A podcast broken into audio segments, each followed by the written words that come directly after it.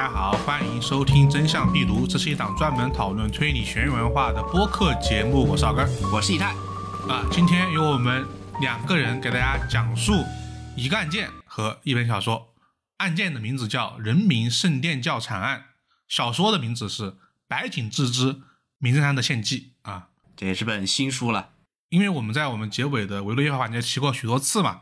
它终于终于终于出版了。然后呢，我们也有这个机会来聊聊这本小说。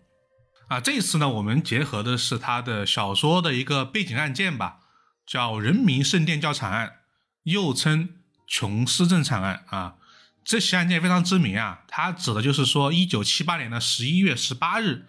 美国的这个邪教组织啊，人民圣殿教的信徒。在教主吉姆·琼斯的胁迫下，啊，或者说欺骗下，在南美洲圭亚那琼斯镇集体自杀，共有呢九百一十三人喝氰化物啊中毒死亡，其中啊就包括二百七十六个儿童。嗯，有一些拒绝喝下氰化物的人呢，要么被强行灌下氰化物的这毒药，要么呢被枪杀或者勒死。然后，但是最后这个吉姆·琼斯啊，他是开枪自尽的。整个琼斯镇只有四人幸免于难啊！这个案件在当时是震惊全球啊。对。然后一直到今天，其实也是被时常提起的，嗯，作为一个这种邪教的一个恶性案件吧。对，也是一起著名事件了。他这个死亡人数在这个九幺幺事件之前，那么一直是美国的这个死亡人数之最的这个事件。对。然后呢，这个案件它也被拍成个纪录片，一个是二零零七年，一个是二零一八年啊，两部。然后呢，它也被一个非常知名的恐怖游戏《逃生二》啊作为游戏的一个背景故事之一。呃，去年呢，白银之之的这个推理小说《名侦探的献祭》啊，作为这个基础和背景来改编的啊。然后呢，我们今天啊，为了说一下这个案件和小说，我们大概会分为三个环节。呃，第一个环节。我们先来看看当年的这个案件啊，到底是怎么发生的，它这么一个前因后果。然后呢，我们再不剧透的来说说这本小说它的一个剧情和谜面，以及它怎么和这个这次案件相结合的。最后最后的一小小部分啊，我们可能会有点谜语人的评价一下这本小说在整体水平和案件结合上面的一些内容吧。嗯啊，我们也会在时间轴上标出这个各个节点的。然后呢，首先我们还是来听一下当年这个人民圣殿教惨案到底是如何发生的。嗯，好，首先啊，我们要说一下，在琼斯镇的这个惨剧发生的前几年，嗯，人民圣殿教还并不是一个会让人畏惧和唏嘘的这样的一个邪教组织啊，在早期的组织集会上。氛围啊，一般是这个轻松而且热烈的。呃，肤色不同、职业不同的成员在这里跟着音乐跳舞啊，他们投入了热情的交流，相互诉说自己的境遇和对教会的愿景啊。在这之中，既有因为肤色不同而得不到家庭和社会认可的情侣啊，也有呢是从越战战场回来茫然无助的老兵啊，既有来为了帮助家人戒除毒瘾的人啊，也有身体残疾或者重病来寻求治愈的人啊。这些生活或者身体上有问题和困境的人，在这里寻找慰藉和疗愈。啊，教义呢是宣传人人平等，消除隔阂啊，不管什么肤色都一视同仁。嗯，那么就问题就来了，这样一个人数众多，然后呢还给予成员帮助的教派，是怎么最后是走向一个毁灭的？这就要从这个人民圣殿教的创始人吉姆·琼斯开始说起了。对，这个当时有纪录片，大家可以看啊。因为这个不是说别人一家之言，是看纪录片，这些人确实非常快乐，非常和谐的一个纪录片，有他们很多很多的这个集会的这个影像都有留存。嗯啊，这也是我们看了这些纪录片及相关资料之后，就给我的这样的一个感受。对，然后说到吉姆·琼斯啊，他是出生在印第安纳州的一个小镇，叫做林恩。父亲詹姆斯·琼斯呢是在铁路上工作啊，曾经是当地的这个三 K 党分子。啊，但是父亲身体不好啊，很早就去世了，留下的母亲一个人带着孩子是艰难度日，故而琼斯对父亲几乎是没有感情的，对他这种种族歧视的态度呢，也是嗤之以鼻。嗯，啊，正好琼斯的邻居是个狂热的基督教徒啊，所以他从小就深受圣经的影响，并且立志是想做一名牧师。而在他就读学校的附近呢，正好就有一座黑人教堂。在十四岁那年，他终于如愿以偿的在这所教堂开始了自己最初的布道。到了一九四九年，琼斯进入印第安纳大学学习啊，但是他的这个学习进度很慢啊，据说用了十年才拿到了学士学位。而他在期间医院打工的时候呢，遇到了自己的妻子，他也同样是这个狂热教徒。他们相爱之后，很快就结婚了。在婚后，琼斯就开始在印第安纳波利斯市啊卫生工会教堂供职，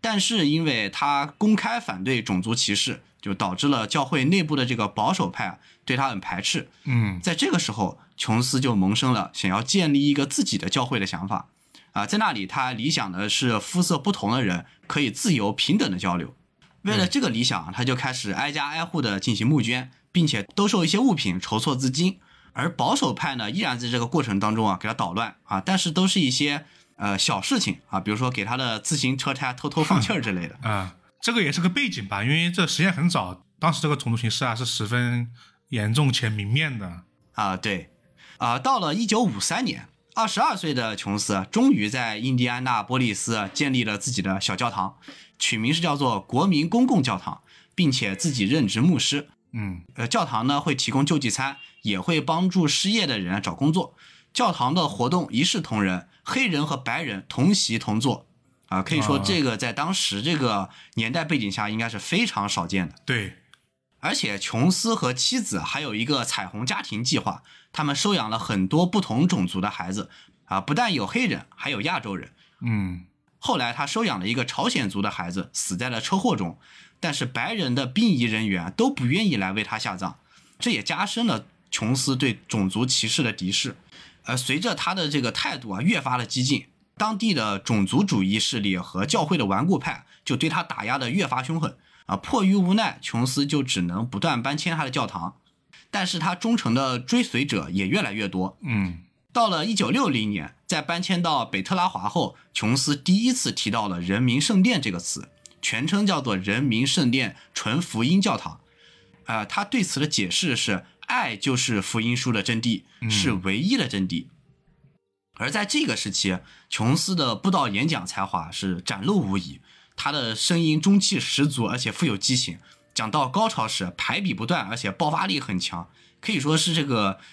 呃技巧和情绪啊都非常在线。对，就是感染力和穿透性是很强的。这个我建议大家去看一看，你一听就知道他是有这个这方面的才华的。嗯，一九六一年，呃，琼斯在印第安纳波利斯已经颇具影响力，信徒呢已达千人。他甚至还一度当选城市人权委员会的主席。嗯，之后他受邀前往巴西授课，在那里一待就是两年。期间，琼斯与家人的生活非常简朴，而且积极践行他的教义。他经常在街上与孩子对话，与当地人交流，来了解他们的困难啊，并积极的给予帮助。而在他回到美国的途中，他还顺道探访了圭亚那。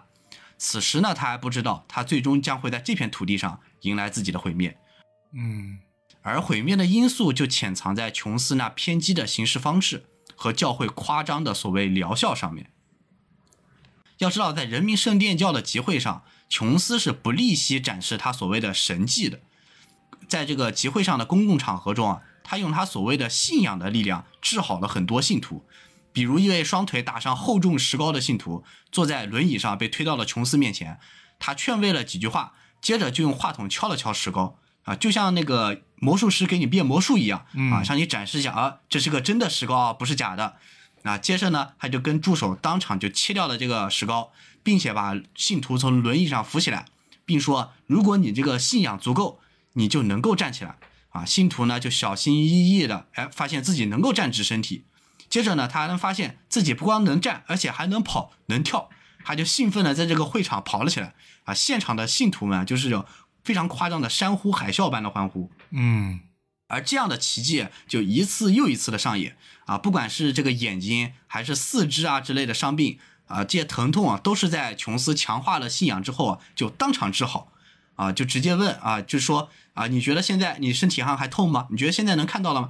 就就说完之后，呃，立马就好啊，立竿见影。嗯，在所有人的见证之下，啊，对啊，当然这些都是这个安排好的戏法啊。比方说刚才那个啊打上石膏的这个信徒，他其实就是在睡觉的时候被这个教会人偷偷呃趁着他没有意识，然后给他直接打上了石膏啊然后第二天跟他说你的腿受伤了啊，现在已经不能走动了啊，就像那种强烈的心理暗示，然后再当众拆掉他的石膏，告诉他你其实这个已经被治好了，但其实他腿本来就是好的嗯，啊。类似的戏法就是一次次的上演了。对对对，反正这一段我，因为我们知道这个案件的结局嘛，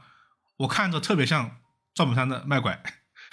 啊、对，是啊差不多就是这样对啊，就先给你忽悠瘸了，对或者给你忽悠病了，是然后再给你治好，然后把拐啊卖给你啊，就差不多就这个思路啊。对，而后期夸张到什么程度呢？后期他还让信徒吐出了自己的癌细胞啊，就是当场哇一吐，就吐出一个类似像是鸡心啊，或者是猪肝之类的一些内脏的东西，嗯然后他就说啊，这是他的癌细胞，现在已经被我治好，他自己把它吐出来了啊。当然了，这个信徒并不会减轻这个癌症相关的痛苦啊，而在他这个自我暗示消失之后啊，癌症也依然会带走他们的生命。这个时候，琼斯只会说啊，你还不够虔诚啊，这个就是呃，妥妥的这个信则有啊，不信就不灵的这样的一种统归了两头堵的说法。是，啊，当然啊，这个琼斯受到这么多的追捧，也不全然是这些奇迹啊和这个戏法的功劳。年轻时代的这个吉姆·琼斯是一个思想非常复杂的人，他一方面受到社会主义思潮的影响，他接触过马列主义，并且阅读《资本论》，他一方面对正统的神学啊非常有兴趣啊，并且呢是一个研读圣经的爱好者，另一方面呢，他又接力寻求实现这些假神迹的办法。对，而从巴西回来之后啊，他对美国是越发的不满意，并且发言说，美国政府不是我们的母亲，苏联才是精神故乡啊，这是他曾经的言论。嗯，意里面也融入了自己的社会主义倾向。琼斯的教徒大多是些被生活或者病痛折磨，或者是被社会不公平对待的群体。对，然后在他这个平均和平等的理念之下，这些人是能够在其中看到啊、在这种信仰下能够安身立命的。嗯，他就是鼓励教徒们放弃一切私产，并且说这消费会把你驯化成奴隶。他就鼓励教徒们投身这个集体生活，共同劳作。啊，当然，这个信徒要把自己的这些私有财产交出去，最后也都会流进教会的背包。信徒们当然是不知道这笔钱的去处的啊。虽然教会做慈善时也会捐赠不少啊，但是琼斯名下依然会有啊数额不菲的存款。对，说是几千万美元吧，嗯，对。而他本人呢，也被所有这些教徒啊共称为父亲。琼斯的演讲也就开始更加的口若悬河。嗯，他曾经就多次暗示自己就是上帝的化身。呃，经过一段时间暗示之后呢，他就公开的宣布自己有多个在历史上的化身啊，先是几千年前的释迦摩尼，然后耶稣呢也是他的化身，最后一次呢是化身成为了这个弗拉基米尔列宁啊。嗯，而得益于他优秀的表演，信徒们对这番说辞啊是深信不疑的嗯，多神于是，呢就在啊。对，其实他现在的这个整个这个宗教跟他一开始的这个基督教已经是完全不一样，是天差地别了。对，可以说就是一个完全由呃完全由琼斯掌控的一个全新的宗教。对，只是它的核心可能还是基督教的一些基础教义，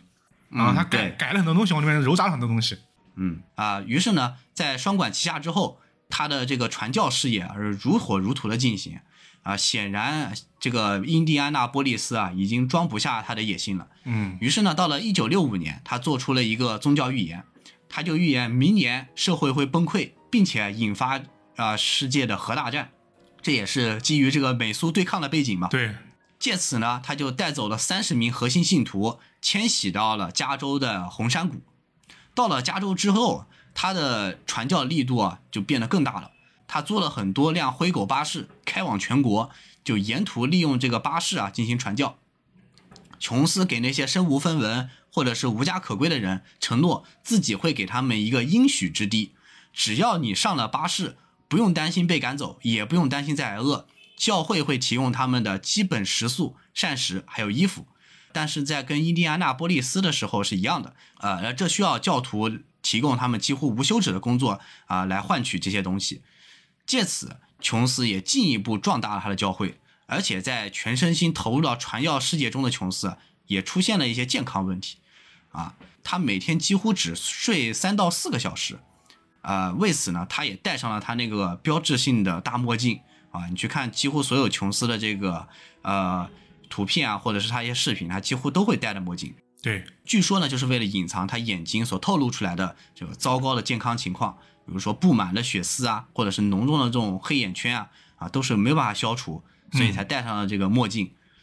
后来呢，已经到了他就不借助镇定剂就无法睡眠的一个程度，而且呢，此时他也染上了毒瘾，而吸毒呢，就让琼斯的脑子里啊，就再也没有了刹车，就人民圣殿教这辆脱轨的车就一路开向了谷底。嗯，毕竟这个时候他已经不能控制自己了。嗯，对，演演讲的风格也越来越激进。是，到了一九七二年，人民圣殿教还走上了新的台阶，就是在你毁灭的同时，必然要把你推上高峰嘛。嗯，他们在洛杉矶和旧金山各修建了一处耗资不菲的大教堂，并且把总部也搬到了旧金山。琼斯租来了很多轿车，摆成长长的车队，他跟信徒们这样招摇过市。当时啊，美国的社会矛盾也是进一步加剧的。就首先是嬉皮士文化的泛滥，嗯然后呢，越南战争也进入了白热化，当社会当时是积聚了很多的不满还有矛盾的。是，在这样的一个情况下，就是我们刚才也提到了，宣传平等还有平均的这个人民圣殿教的教义是很能够吸引这些社会底层的人的，对，所以他们的两处教堂很快都聚集了数千名的新教徒。琼斯就鼓励新来的教徒啊把家人都带过来，并且都信奉自己为基督，而所有的教徒呢都是仆人，啊，他们是宣扬如果没有琼斯，他们要么会被三 K 党杀害，要么会被 FBI 投进监狱，或者就是迎来末日。这也是根据当时的这个社会动荡的情况啊，给予这个教徒更高的这个紧张感，就他们只能更加的依附于教会。危机感。对，这也让琼斯的声望和影响力啊水涨船高。他在教徒里面的这个声望啊是非常高的，就一呼百应。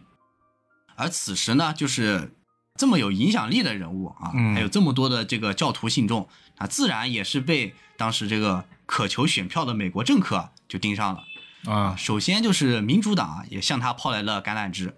之前啊，你看我们说的这个琼斯对美国政府啊嗤之以鼻嘛，是，啊，但是当这个滔天的权势送上门来的时候呢，哎，他又表现出了自己这个乐于助人的一面。嗯，这个时候美国又是又是他的母亲了。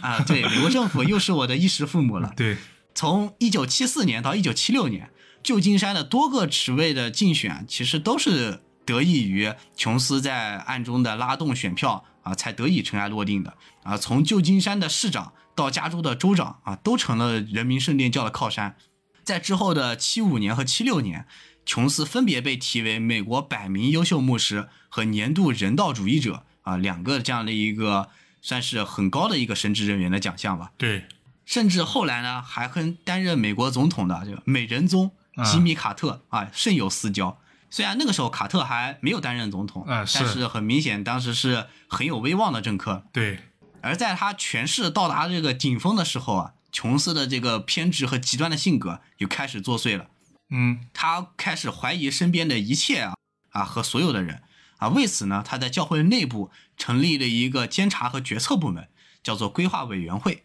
这个委员会啊，都是由琼斯的亲信担任的。他们不光在这个重大的教会会议上做出决策和建议，而且更重要的是，他们负责监视每一位教众，并且把教众的详细资料和行为动向都全部交给琼斯去审阅。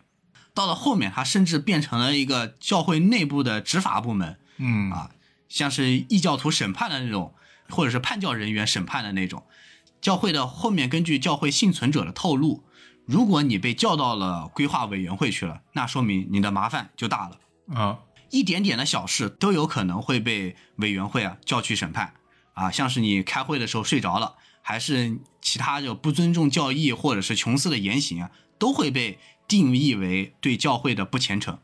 从而去受到惩罚。吉姆·琼斯他也会辱骂不虔诚的信徒，在纪录片里面，他有一些他说的这些原话，就完全展示了他不同于牧师的那一面，他就是几乎是脏话不断，嗯，就是那个，因为他要做消音嘛，对，疯所以那狂的那一整段听起来就像打电报，对对不团不停的在说脏话，是言辞极其恶劣。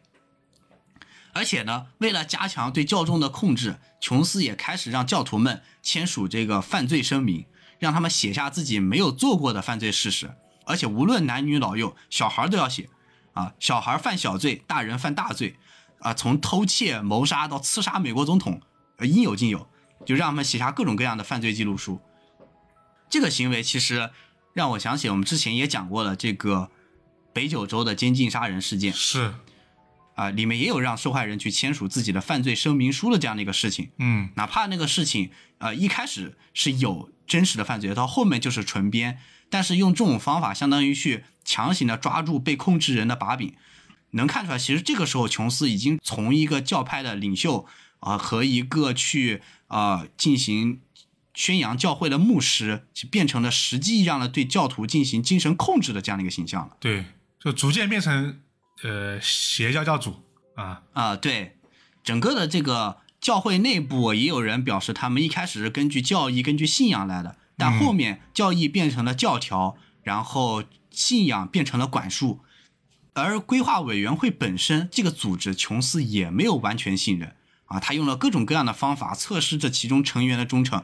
而人民圣殿教一直是在宣传，他们要抛弃以家庭为单位的这种落后的社会模式，大家就一视同仁，生活在琼斯这个父亲的关怀下，成为一个大家庭。因为在这个教会里面，对所有对琼斯的称呼都是父亲，嗯，而孩子呢，就是所有成员的孩子，也交由教会去进行共同抚养。啊、而随着琼斯控制教徒的行为不断加剧，这个父亲啊，已经让越来越多的家庭成员忍受不了了。啊、偏执和高压的管理啊，其实只是刚才谈到的一部分，各种刑罚在教会内是屡试不爽的。而且啊，琼斯还有一支三十人的卫队，开始使用暴力和枪支去控制教徒。嗯，而且琼斯还常常威胁年轻的女教众与他发生关系，其中甚至还包括一些未成年的少女。对，他的说法就是说这是让你体验教义的一部分啊，嗯，对，很夸他张，其中在这个方面他做了很多怎么说，确实非常恶心的操作是，啊，在这里就不多说了，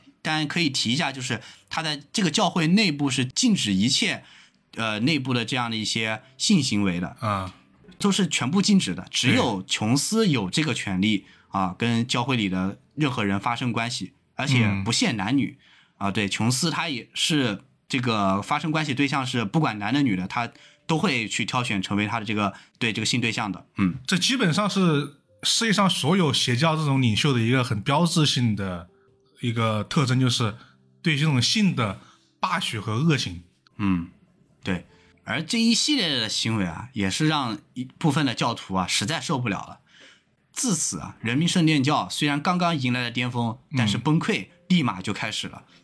而部分教徒的脱离和出走也是在这个时候呃同时进行的。琼斯是完全不能接受这种行为的，称他们为叛徒，并且用各种恶劣的话语啊就辱骂他们。嗯，逃亡里的教徒，甚至还包括他这些亲信，就是规划委员会的成员。因为啊，孩子都是教会共同抚养的，所以啊，这位规划委员会成员逃走的时候啊，还没有还没法带走他自己几岁大的儿子，就儿子还留在教会里。对，而琼斯的卫队呢，对这些叛教的教徒啊，也是一路追杀，他们也是只能仓皇逃命。啊，最终这些人啊，终于还是逃出了升天。但是，就像刚才我说的，这个有些成员啊是没能把自己的家庭成员带出来，就其他成员啊或多或少也还有家人在这个教会里。对，所以啊，他们就开始借助媒体啊，诉说自己在人民教会内部的种种遭遇。到了一九七六年的八月一日，《新西部》杂志一篇揭露人民圣殿教的文章发表了。就琼斯触目惊心的行为，在这篇文章里面都被揭露，像是虐待、勒索、贪污、威胁女性教众发生关系，等等等等。而文章呢，也揭露了琼斯那些所谓的神迹背后，不过就是一些障眼法和一些小把戏。对，文章一出，就立刻激起了社会舆论的一片哗然，大多数人就开始谴责琼斯和他的人民圣殿教，传教活动也基本终止。而那些之前还称兄道弟的啊，就是说市长啊、州长啊，州长啊这个时候、对也开始闭门不出啊。对，这很正常嘛。啊对，政客嘛，啊，对，嗯你马上就不能提供选票了，我干嘛还要跟你继续交往呢？啊，是，如同在之前印第安纳州刚成立教会的时候一样，就面对当时，呃，就当时琼斯面对的是当地的呃呃当地的种族主义分子和这个教会的保守派，琼斯啊就是不断的搬迁，而这一次他面对的这个海潮般的舆论谴责，他又想跑了。而他这次呢，也早就想好了要搬到哪去了，就像他早些时候对信徒承诺的啊，那是一片应许之地。在琼斯的想法里面，那个地方就是圭亚那。对，圭亚那这个国家是位于南美洲的北部，首都在乔治敦。呃，琼斯之所以选这里呢，是因为早年啊这里是英国殖民地，南美唯一官方语言是英语的地方。啊，比较方便，相当于说，嗯，一九七三年的时候，琼斯就企图在圭亚那建立一个定居点了。之后呢，就与圭亚那政府啊达成协议，批给了他一块二点七万英亩的土地。一九七四年，琼斯就派了一批人过去，着手就做一些基础建设。啊，这块地是在森林中开拓出的一片空地，啊完全的与世隔绝。要到达那里呢，要么你坐飞机飞过一百六十英里的森林啊，降落在空地旁边的一个呃简易机场上。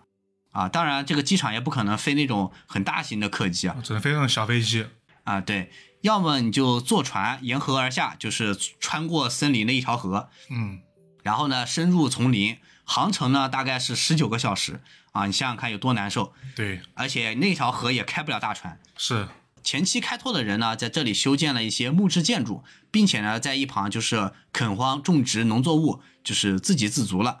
吉姆·琼斯呢，就将这里命名为琼斯镇，并且对外宣传这就是他的应许之地。嗯，而当时也做了很多的这个相关的这个宣传和采访啊，就采访了当时很多的这些拓荒者啊，他们都说啊，对应许之地很满意啊，这里就是我理想的地方。嗯，而琼斯呢，也把去往圭亚那就作为对这个教徒的奖励。在最开始啊，有一些核心教徒出走的时候，琼斯就已经感觉到害怕了，因为那些教徒掌握着很多教会内部的一些信息。秘密，嗯，对，当时就已经带着一批最狂热的教徒啊，就直接搬到这个琼斯镇去了。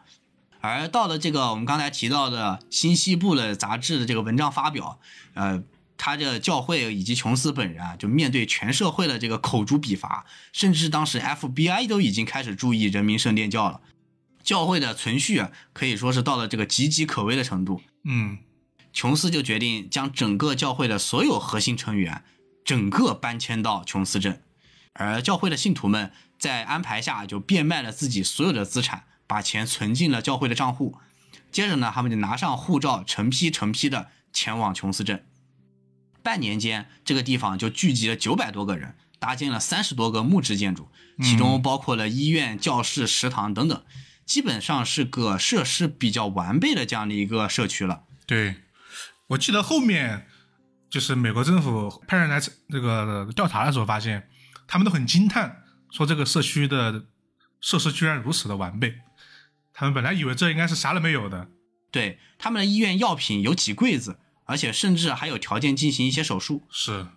呃，而且琼斯还通过圭亚那政府的协调，运来了各种各样的物资，其中包括一些像是生活物资，还有卫队使用的军火，啊、以及琼斯本人自己需要吸食的毒品。对，起初呢，大部分教徒来到这里还是很兴奋的啊，毕竟一开始这里是被当做琼斯的应许之地来宣传啊。刚开始大家积极性都是很高的啊，热情高涨的投入了自给自足的生产工作。嗯，但是，一段时间之后，他们就发现这里根本就不能算得上什么世外乐土啊。在美国，琼斯多多少少还是有些限制的，但是在琼斯镇，他简直就是这里的土皇帝。嗯因为圭亚那的法律不适用于这里，对，这里就是琼斯一个人说了算，他想怎么样他就怎么样了。是哎，我们刚才也说了，这个人脑子里面已经没有刹车了。是，琼斯在这个镇上所有只要有人的地方都装上了扩音器，琼斯无时无刻不在通过这些扩音器与教徒训话。嗯，所有人每天都要高强度的劳作，并且接受琼斯的训导，而且还要持续的向他本人宣誓效忠。啊，个人资产和自由啊，那当然是没有的啊。一日三餐呢也是极其的简陋啊，基本看不到荤腥啊。如果你以为这这样还算是好了，那后面还有更加恶劣的对待。人们的各种行为啊、言行啊，一旦惹到这个琼斯不高兴了啊，就会被体罚，从殴打到电击，全部都有啊，甚至包括小孩子都一样会接受惩罚。比如说，一个孩子在路上看到了琼斯，他没有喊他父亲，那么这个小孩子一样就是各种呃恶劣的刑罚都会接踵而至。琼斯还想到一种刑罚叫做盒子啊，就是在地上挖个深坑，然后把人手脚都绑上，蒙住眼睛，然后扔进去，然后找个盖子把这坑一盖，并且说我在里面放了蛇和毒虫，人就在这样一个极度恐惧和紧张的情况下被绑着待在那个深坑里面。对。我看很多幸存者，这个惩罚真的是大家特别害怕，进去过之后就啊，对，就就很那个，就是把你放进盒子里面，在琼斯镇应该是一个相当恐怖的一个这样的一个威胁。是，而且呢，当地所有的小孩会由教会进行统一管理，是不允许父母私自进行见面的啊，只有这个大人每天干完了所有体力活。然后晚上啊，到这个孩子的这个管理处，能够短暂的见一面，还得是在允许的情况下，其他情况下是一律不允许的。对，切割这种这种你的关系和生活。嗯，对。而跟教徒的这个生活截然相反的是，琼斯自己啊，在这块地方可以说的活得相当滋润啊。他的这个住房里面是设施齐全，而且饮食也是专供的。甚至他这里面还有他的汽车以及他相当多的这个个人财产。对，而为了防止教徒逃跑，啊，卫队也会手持枪支、弓弩等武器，不断的在琼斯镇巡逻。呃，琼斯还鼓励教徒之间就相互揭发举报，尤其是家人和夫妻之间，这种举报者是更加的频繁。对，在这样的环境下，教徒们也就逐渐的麻木，并且开始适应这样的一个被控制和被管控的生活。其实我会发现，琼斯在。这一系列做的这一系列的事情，这种精神控制跟我们以前提到的很多精神控制相似的这些案例，其实都有共同之处，啊，只不过它是一个人数更加庞大的这样的一个组织上的控制，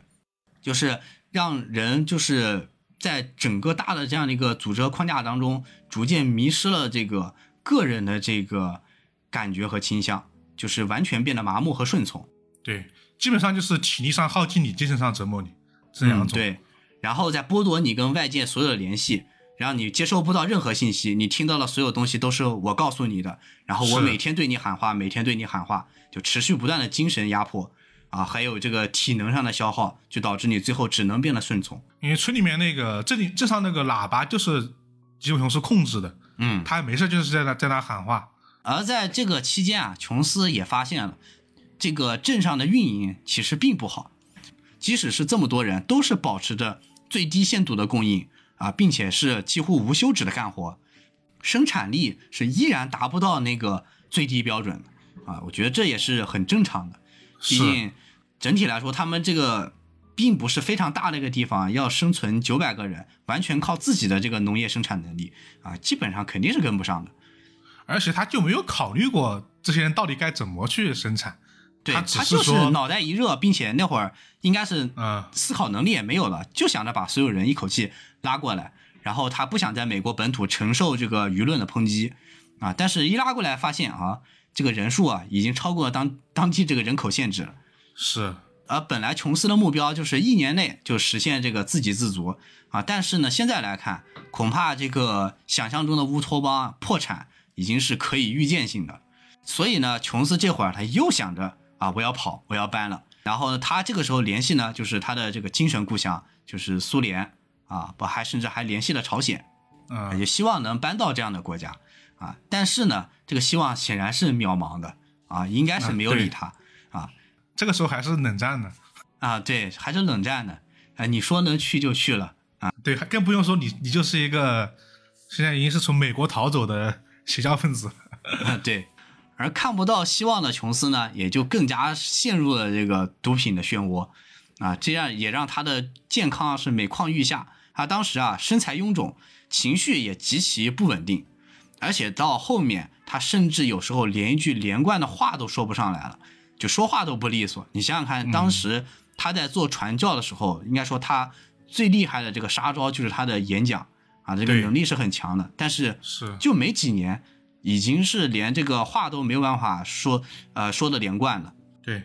他们当时说他基本上有时候一天都在那里面吸毒，嗯，对，一吸吸一天。也就是说，他这个整体的精神和身体上，虽然他是没从事什么体力劳动，也没有人精神压迫他，但是他自己把自己已经是摧残的不行了。嗯，而在这个美国的本土，之前逃走的教众啊，也在行动啊。刚才也说了，他们还有家人在教会里面，对，在这个琼斯镇里面，而现在呢，他们也都去往了琼斯镇啊。于是呢，他们就联系了其他教徒还在美国的一些亲属，就成立了一个有关亲属委员会，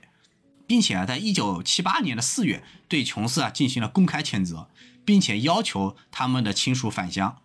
啊，面对这样的谴责，让琼斯更加的惊惧不已啊！他现在本来这个精神状态就已经不对头了，他就开始在琼斯镇鼓吹，就大敌当前，要求教徒们每天齐喊的团结一致的战斗口号啊！而且呢，还加大了让教徒们之间那个揭发力度，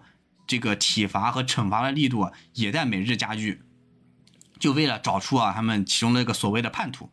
啊，甚至啊他为了提高教徒的紧张感。啊，时不时的就宣布啊，这个外敌来袭，突然就让全镇人拿起武器啊，准备抵抗。啊，这样的演练是在夜间进行的，而且进行了好几次。啊，就白天进行高强度劳动，晚上啊还要进行这样的一个呃抵抗的所谓的抵抗训练，让全镇所有人的精神都处于这个极度紧绷的状态下。而这种情况啊，维持了许久之后。啊，身体和精神都处在崩溃状态下的琼斯啊，萌生了一个想法。那就是他所谓的革命性自杀，啊，其实就是集体殉教。对，啊，说白了，他就是这个人，他存在了想死的这个念头，就他萌生了想自杀的念头。然后呢，他还想拉着全镇的人跟他一起陪葬。对，这个人是很习惯逃避的。嗯，对，他向亲信就征集了想法，并且还多次测试这种方法的一些可行性。而家属委员会呢，也没有在发表谴责之后就停止了。他们就开始啊写信给各个国会议员，里奥瑞安议员呢就是其中之一，啊，他算是议员中的行动派了，啊，比如说他有次听到虐囚的举报，他就匿名把自己关进监狱一个星期啊进行调查，啊，可以说是议员里的狠人啊。确实。而这一次呢，他在了解到亲属委员会的情况之后啊，一九七八年十一月一日。他就告知了吉姆·琼斯，说自己即将到琼斯镇进行访问，就看看教徒们是否是自愿留在圭亚那的。对，这些人还是美国公民嘛？对，啊，并且不光是这样，就是美国政府还是要给这些人就是发这个社会福利金的，啊，一个月将近有六万五千美元啊，当然这笔钱也是被呃吉姆·琼斯照单全收了啊。对，就在这种落魄的情况下，啊，当时他们统计人民圣殿教。还有将近两千多万美元的存款。对，十一月十四日，瑞安议员就从华盛顿出发了，同行的有几门记者，还有几位亲属委员会的代表。十七日，他们到达了圭亚那首都乔治敦，啊，与琼斯的律师啊还有代表进行交涉之后呢，就前往了琼斯镇。琼斯镇对这一行人是展开了非常热烈的欢迎的。议员和记者呢也采访了琼斯镇的人，包括啊亲属委员会的亲属。嗯，而每一个人啊，无论男女老幼，都是一个说辞，那就是我是自愿留在这里的，并且琼斯镇是最好的地方，我们都不愿意离开。可以说是说法是相当的统一啊，问谁都是这样说。而到了晚上，琼斯镇为议员一行安排了一个盛大的欢迎会，他们准备了文艺和歌舞表演，就像他们最早在美国的教堂里那样，气氛是十分热烈的。但是呢，就在现场。有人给瑞安议员塞了张纸条，就请求议员带他离开。啊，另一位同行的议员也收到了张纸条，上面是写有名字，显然也是想让议员带他们离开。嗯，很多人其实知道这是个机会，嗯，都知道他来要来的时候就已经开始准备，但是他们不敢公开的表示啊，毕竟知道这个肯定是会触怒琼斯的逆鳞啊，下场肯定不会太好。是。而此时呢，瑞安他们就意识到。并不是所有人都是自愿留在这里的啊，所以到了第二天，议员和记者就拿着字条找到了琼斯，他的脸色当时就变得非常的难看啊，因为我们之前也看到，他对于叛教者一向是毫不姑息的。嗯，而且这个时候呢，同行的记者也开始向一些教徒进行询问。这个时候，他们很多人都表示自己其实是想回家的。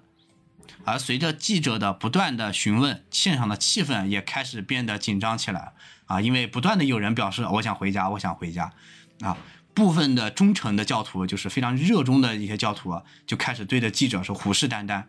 认为他们是这个摧毁者嘛。嗯，对，琼斯看起来也是非常的生气啊！他在记者的不断的逼问下说，啊，他说的原话是：“我觉得遗憾的只有一件事，为什么没有人向我开枪？我们只是一个小小的公社，我们也没有力量，我们并没有招惹到谁，可是他们不毁了我们，绝不罢休。”啊，也就是说，琼斯总是脑子里有一个假想敌啊，就觉得有人要迫害他，呀，有人希望他完蛋，有人想要杀死他。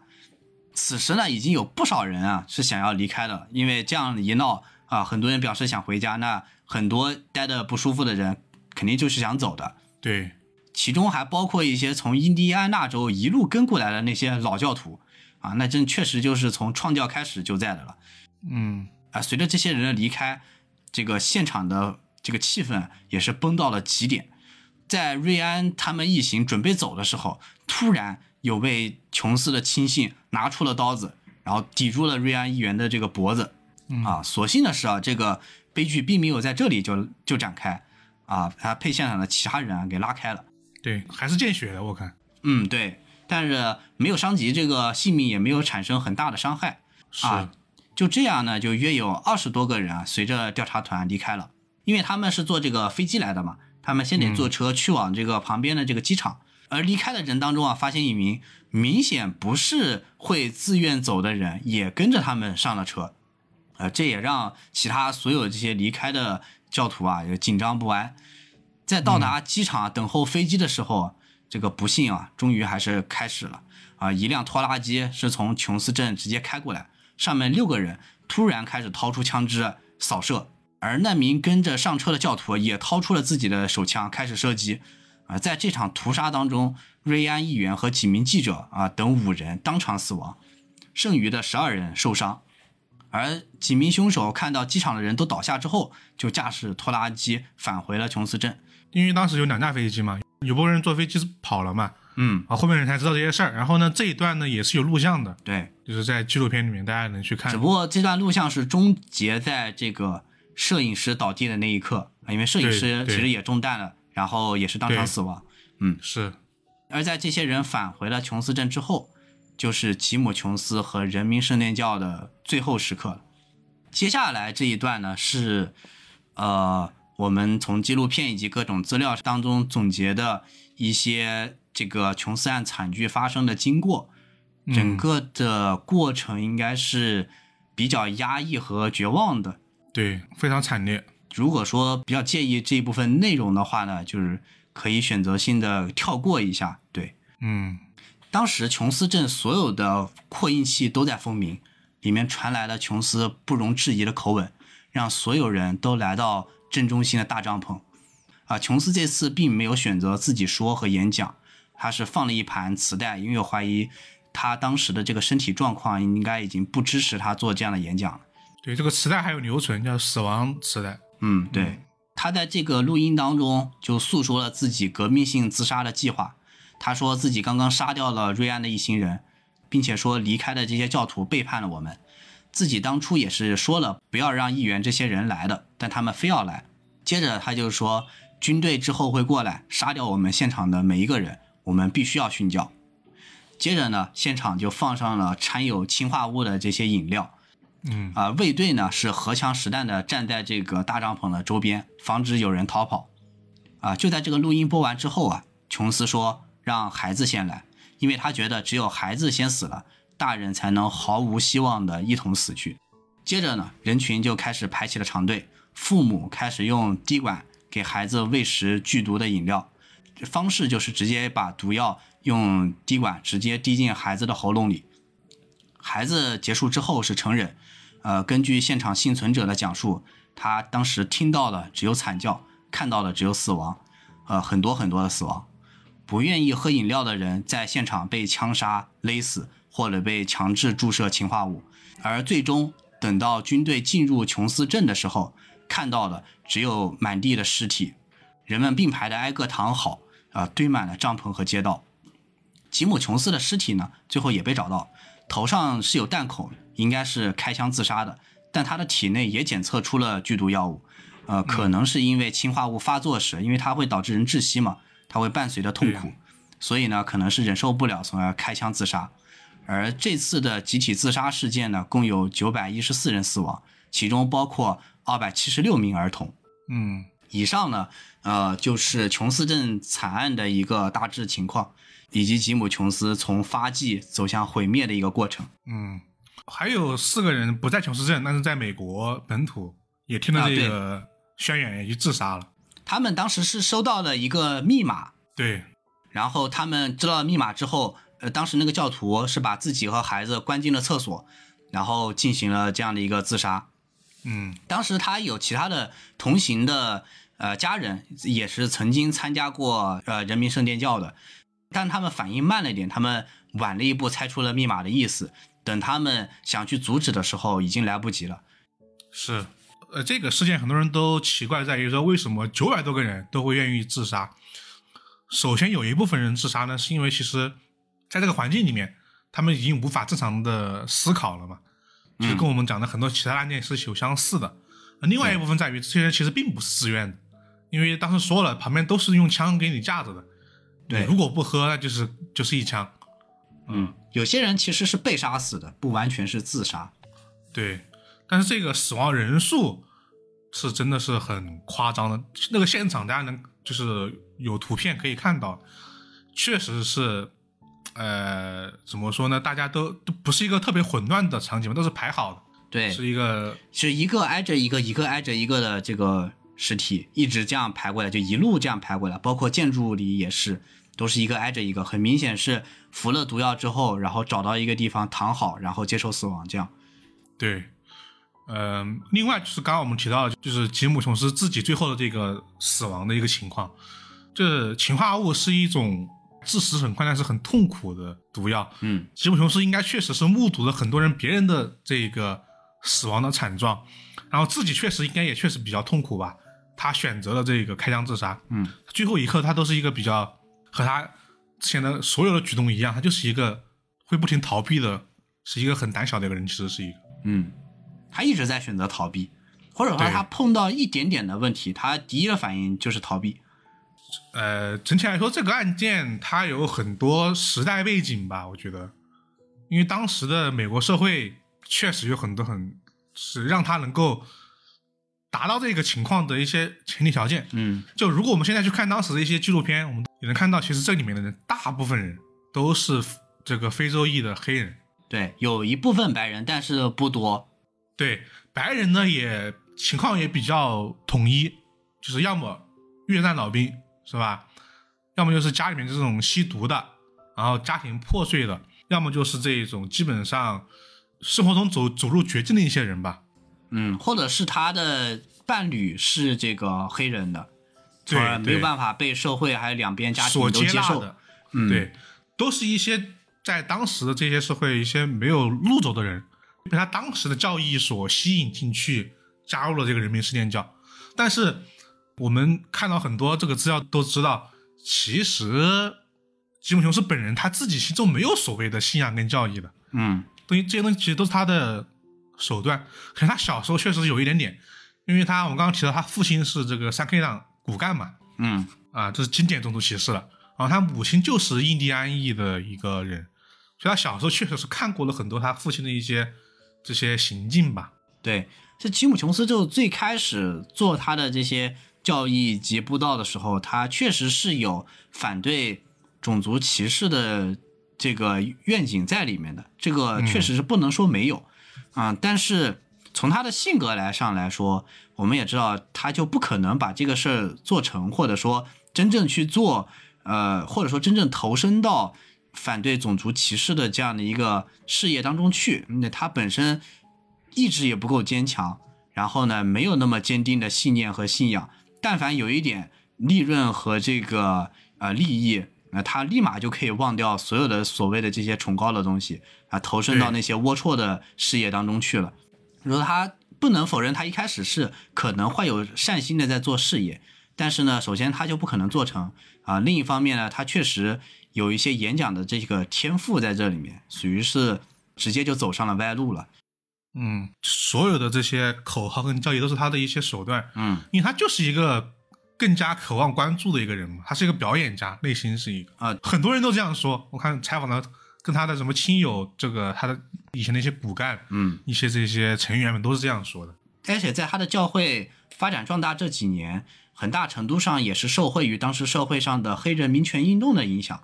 有一些真正的呃黑人民权运动家在帮助黑人去摆脱这个种族歧视和隔离啊，寻求更多的这个人权。比如说马丁路德金啊这样的真正的运动家，他其实也是在这个大潮当中受益的这样的一个分子，因为他其实也在做这个表面上在做这个相关的事业，所以很多这些、尤其是黑人群体啊，就会天然的对他这样的所谓的这样的民权运动家有这样的一个好印象，从而加入他的教会。就我还有个印象比较深刻的点在于，当时不是说他小时候嘛，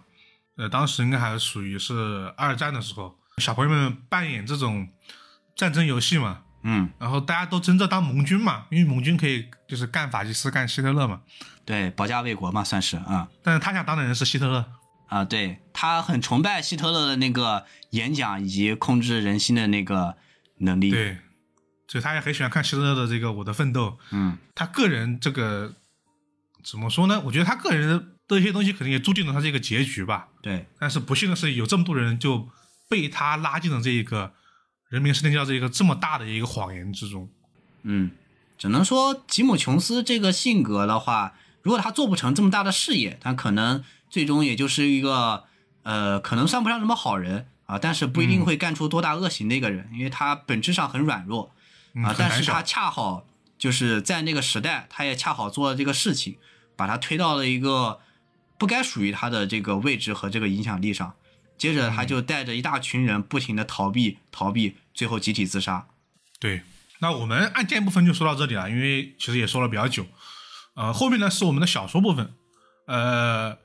其实案件整体的这个基调大家知道是比较惨烈的，但是这个小说嘛，它毕竟还是一个娱乐化的小说。呃，我们其实，在之前的节目里面，其实说了很多起真实案件和推理小说相结合的例子嘛。比如说我们之前讲过的著名的帝国银行抢劫案啊，和顺本西昌这个日本的黑雾的这个联系。比如说我们之前讲这个日本金山的这个恶性杀人事件，和横沟正史的八木村、老田庄司的这个农沃亭杀人事件的联系嘛。嗯，之前之前也都说过，而且白井在序里也说了，他自己确实受到了这两本书的一个影响啊，像啊是地名事件啊，啊，像是这个对八木村呐、嗯、我们正好都讲过，在我们节目的前几期大家可以搜索一下。嗯呃，这几期案件其实都是日本作家写的日本的真实事件嘛，是吧？然后这个《名侦探的献祭》，它其实是一个日本作家改编的美国的这个案件嘛。然后白井自己本人他其实也写过这种以真实案件为原型的这些推理小说，之前我们也提到过的，这个也出了简体中文版的《名侦探袁天更》啊，是吧？嗯，对，当时他那本书讲的是以日本的案件为原型，然后呢，让那些杀人犯、那些犯人们复活之后再次犯案，一个推理小说。对，呃，这一本呢就是一个再次创作吧。然后另外我觉得值得一说的是，我们之前说的这些结合，其实它更多的是作为要么就是取一点点背景，要么就是分析这个案件本身，都有点不太像小说啊。比如说这个孙本清章老师的作品是吧？嗯，现实案件的一个调查报告了。对，但是白井这一本，它其实是一个相当之本格的作品对，啊，它也获得了二零零二零二三年的本格推理 best 的第一位嘛。嗯，他不光本格，而且他跟真实案件的结合还相当的深。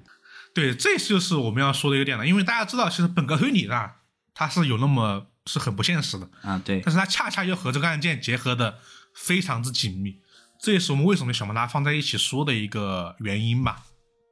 啊，在说小说内容之前啊，我们还是得从两名侦探开始说起。嗯这个一名侦探他叫大石啊，他是一个私家侦探社的一个老板啊。一名呢叫林林子啊，这个是一名女大学生啊，她呢在这个大石啊开的侦探社里面打工，虽然是打工啊，但是经典的这个打工的比老板要强，是吧？啊，对，对，对实际上还是他推理能力比较高超啊。嗯在小说的一开头啊，是被称之为前日谈的一章，两个人呢破解了一个发生在民宿的一个密室杀人案，一个非常经典的类书血密室啊。但这个案件主要啊，当然还是这个林林子破解的。嗯这个林林子呢，在解决完这个民宿杀人案之后啊，他就说啊，他要去美国呢参加一个宗教学会，几天之后呢就回来。书里面的时间啊，就是十一月六号啊，他就要回到日本。但是呢，直到当年的十一月十一日啊，这个林林子呢没有任何的消息。这个大石啊，他通过各种推理啊，发现啊，他还是有些推理能力的。啊，对他毕竟是侦探啊，啊，对，林林子确实计划就是要在十一月六号回日本的，嗯但是呢却没有回来。他呢这下就是真的担心了，他就一通调查，最后得知啊，林林子呢去美国啊根本就不是参加什么宗教学会，而是呢被一个资本家啊去雇佣调查人民礼拜教了。去的地方呢是圭亚那的乔丹镇，嗯哎，这个人民礼拜教啊，就是我们说刚刚说的这个人民思念教，嗯他改了名字。然后这个乔丹镇啊，就是琼斯镇。然后呢，这个人啊，当然就是吉姆·琼斯了，他改名成了吉姆·乔丹。对，但是呢，这种这些位置啊、时间啊，我们都知道，肯定就是这个案件了。对，他可以说在这个真实案件的基础上，他几乎是没有做太多的改动的对，啊，你都能在真实案件里面找到相对应的东西。嗯，然后这个调查的资本家呢，就是这个叫查尔斯·克拉克。我们刚刚提到了，吉姆·琼斯在小镇镇他待不下去了，他想跑到苏联去，对，他是想找一个这个给他牵线搭桥的人。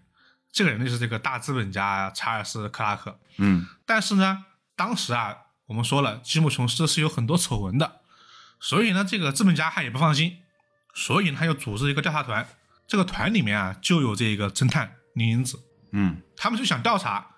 吉姆，我以后就用吉姆乔丹来称呼了，这样可以区别一下。嗯就是这个吉姆乔丹啊，他到底是想创建一个真正的乌托邦，还是说只是想换个地方啊，继续这个长生？呃，这是他整个调查的一个目的吧。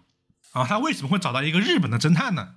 是因为林林子他自己啊，当时在日本捣毁过一个邪教组织，叫园内神道教啊，声名远扬。嗯，呃大家又知道这个日本的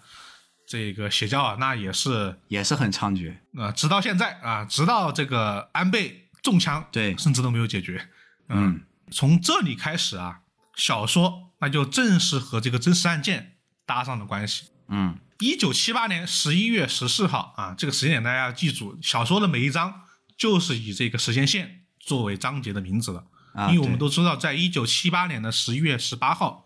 就是最后的这个惨案发生的时间。对小说里面是非常强调了这个日期的，会让你感觉到自己离真正的那个结局越来越近的这样的一个情况。对，呃，这个为了救回这个自己的助手林林子啊，大石呢就在自己的发小一名报社记者的这个帮助下，两个人到达了乔南镇。嗯和这次案件里面一样啊，乔丹镇呢不是随便就让人进的，就是要检查的。两个人就说啊，我呢是从地球另外一边的日本过来的，我们是虔诚的教徒，就想看看教主吉姆乔丹。嗯在一番非常有技巧的交涉之后呢，哎，这个教主啊同意了。到了地方之后，两个人呢也做了这个安全检查啊，看着就带什么相机啊这些东西啊都检查过了。但是啊，这个时候这个记者呢不小心，他把一张报纸啊当时随手放在了这个屁股口袋里面。这个报纸呢是当时他为了调查这个乔南镇啊看的报纸，内容上写的什么呢？啊，是一张头版头条，写的是吉姆乔丹和野牛啪啪啪的一个报纸，啊，属于，是这个抹黑乔丹镇的。嗯，你想想看，当时我们刚刚说的那个真实案件琼斯镇里面那个教徒对于这个琼斯的这个信仰是盲目而且崇拜的。嗯，你在这个镇里面说一句坏话，就得给你关上盒子里面去。他直接带了张报纸进去，你想想看，这个性质有多严重可以说就是至少在这个乔丹镇里面，那就是侮辱上帝，是吧？啊！对，类似于这么一个情况了。这个报纸啊，当时就被这个保安队的一个人给看到了。这个人叫拉里啊，这个人后面会说的。这一下，哎，谎言暴露了，这根本就不是什么教徒嘛。然后这个拉里就比较暴躁，当场对着这个记者就是一枪，嗯，啊，直接人都飞了。对，当场死亡。啊，下一枪呢就瞄准这个大使了。大使一看，哎，完了，人没救到，自己的命呢也要交代在这里了。哎，就在这个时候，一个女人出现在了大使的面前，她呢就是宁宁子。嗯，这个保安队长啊，看到宁宁子出现之后呢，哎，他就出手平息了这个骚乱啊。为什么呢？我们之后再讲。啊，他还呢叫来了医生啊，看刚也说了嘛，这一枪基本上就是没救了啊。对，说实话，当时我还是有点意外的，就是对，这死的太快了，死的太快了。毕竟这个前面还是一个有说有笑、这个剧情很丰富的角色，突然一下什么遗言都没有，一枪没了。感觉可能还是个助手之类的，但突然一枪就给带走了但是后面一想啊，这也很白紧啊。啊对，也很合理。当然，这个打死人的这个拉尼啊，他没受到任何的责罚。我们刚才也说了，这里是乔丹镇，法律是没有什么用的啊，嗯，什么都是听这个吉姆乔丹的嘛。但是呢，吉姆乔丹肯定不会因此来处罚他嘛，这是在维护自己的名誉嘛。嗯，被这个宁宁子救下的大石呢，这个时候也知道了事情的前因后果。宁宁子确实是被资本家邀请来进行调查的，除了他呢，调查员的名面上还有两个人，一个啊是一个美国的非常知名的心理医生，他呢专门打各种伪科学啊，他叫这个朱迪，嗯，就专门瞄准这什么宗教超人啦、然后对这种超能力者啊、占卜师啊这些啊、这些行业啊专门打假啊。然后呢，另外一个啊，他是曝光过韩国恶性宗教事件的一个学生，叫罗浩俊啊，这个啊也是术业有专攻啊。大家要知道，这个韩国跟日本呢，它这个邪教到现在为止都是啊，都很猖獗，多的不行，啊是，嗯所以相当于是这么一个组织三人组。然后呢，暗地里面还有一名前 FBI 的特工，这个人呢伪装成了旧金山派来的这个人民礼拜会的信徒，同时呢也是一名律师。他呢还成为了这个乔丹镇的一个干部啊，对，就是这么一个调查团。他们在这里之所以没有走啊，是因为吉姆乔丹要求，就是让他们写报告，写成什么样子呢？人民礼拜教啊，就是拥有治愈疾病的奇迹，他们就是要去建立一个乌托邦的。调查团呢，他们肯定是拒绝的，因为他们在这里发现了很多这个事实和真相嘛。嗯，结果就被软禁到这里了。但是呢，他们没有任何的生命危险，因为呢，吉姆乔丹他还是非常需要这个资本家的帮助的，不然他走不了啊。对，还是救命稻草啊。对对对。然后大石呢来了之后啊，是他们的朋友嘛，他呢就被吉姆乔丹去邀请过去展现奇迹了。我们刚才也说的，吉姆乔丹这个一大绝活就是让这个病人能走路啊，能展现奇迹。啊，对，他就展现了一个奇迹，就是让这个小孩啊死去的蜥蜴复活啊，嗯本来刚刚一动不动的蜥蜴，马上就给他活蹦乱跳了。嗯，这个怎么说呢？大使我们刚才也说了，毕竟还是有些推理能力了啊，虽然说没有完全推理到，但还是知道这个蜥蜴它就是个冷血动物啊。你房间的空调还开着在啊，就是一推你就知道是有一些还是小把戏啊。嗯，呃，人被骗到啊，反而被这个大使发现，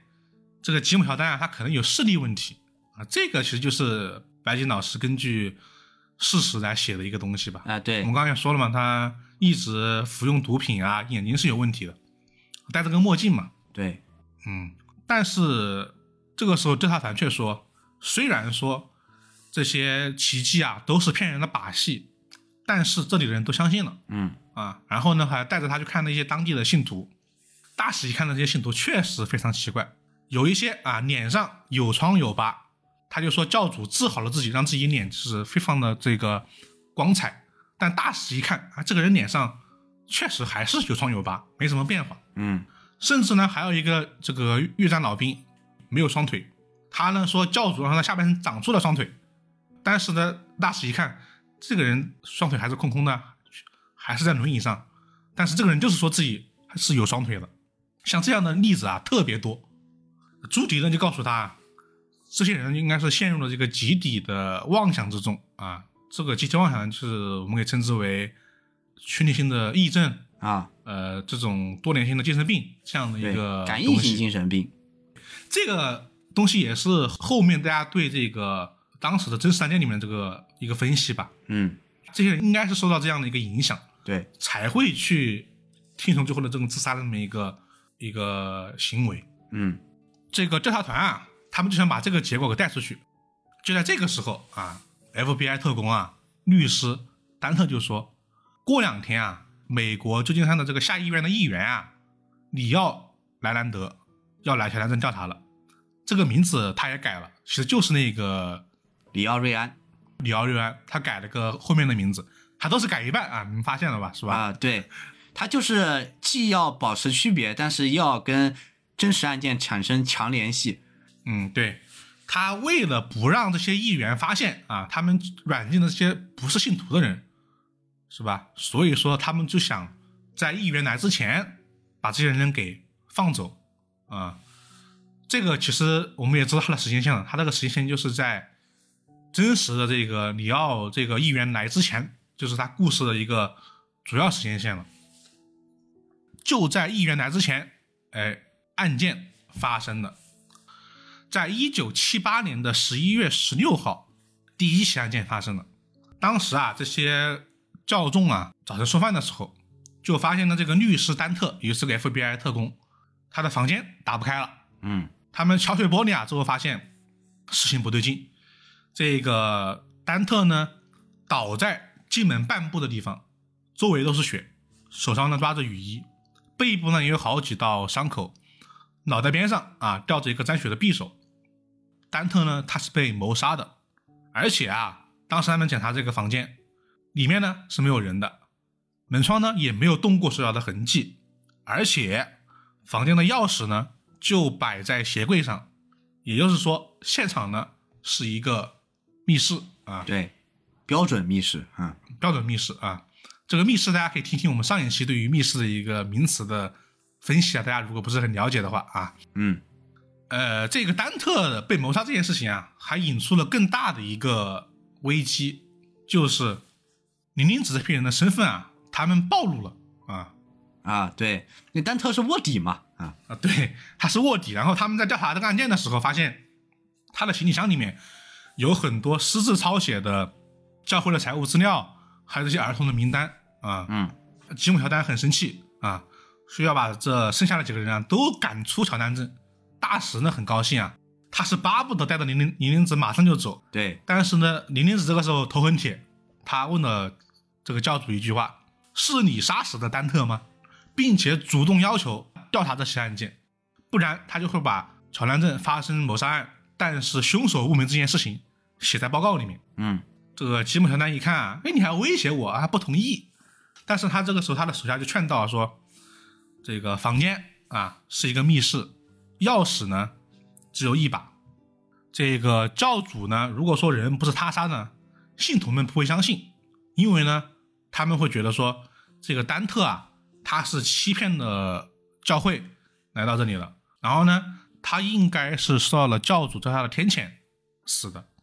但是呢，在整个乔丹镇里面，能够制造密室杀人这种天谴、这种奇迹的，只有一个人，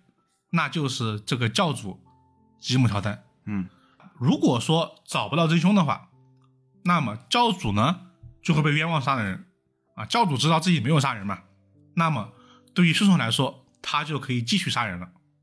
如果说这几个人找出真凶，反而对教主是有利的。吉姆一听完，哎，说的有道理，他就同意了。他只给了三个小时的时间来调查，为什么呢？因为三个小时之后他就要准备去接议员了啊。啊，对，就是议员来这个地方调查的时候，你们这帮人不要在这个镇里面乱晃，以防你们这个说秃噜嘴啊。对，这一段啊，其实是很本格推理的啊，因为说实话，谁管你是不是密室？啊，对，但是呢，它有一个点结合的很好，就是在于什么？我们说了，吉姆·琼斯、吉姆·乔丹，他确实就是要呈现这种神迹、这种奇迹的。对，他这里呢，其实把推小说里面的这种不可能犯罪和这种奇迹啊合在了一起，让它呢比较契合。那至于案件是怎么调查的，有哪些线索，我们这里就不多说了，因为白井的小说啊，那伏笔线索到处都是。嗯，我们说实话，你让我们说两个小时可能才能说完。对，而且我们今天这个肯定也是不剧透、不泄底的，呃，所以说我们给你说这些线索，其实意义上也不大啊，也不能分析出什么啊我们就说一个这个谜面啊。啊，好，正在他们调查案件的时候，第二起案件也发生了，嗯相当之快啊。这个死者呢是朱迪，同样也是调查组的一员。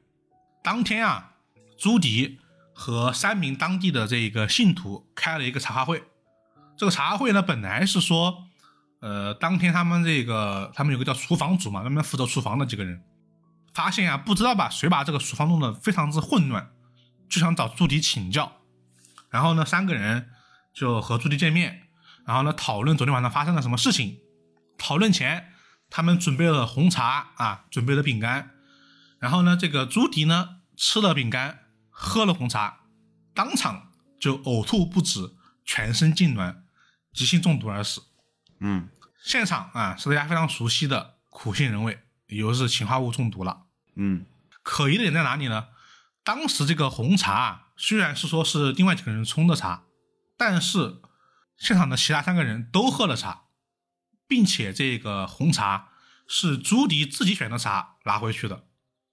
就是很强的随机性啊，对，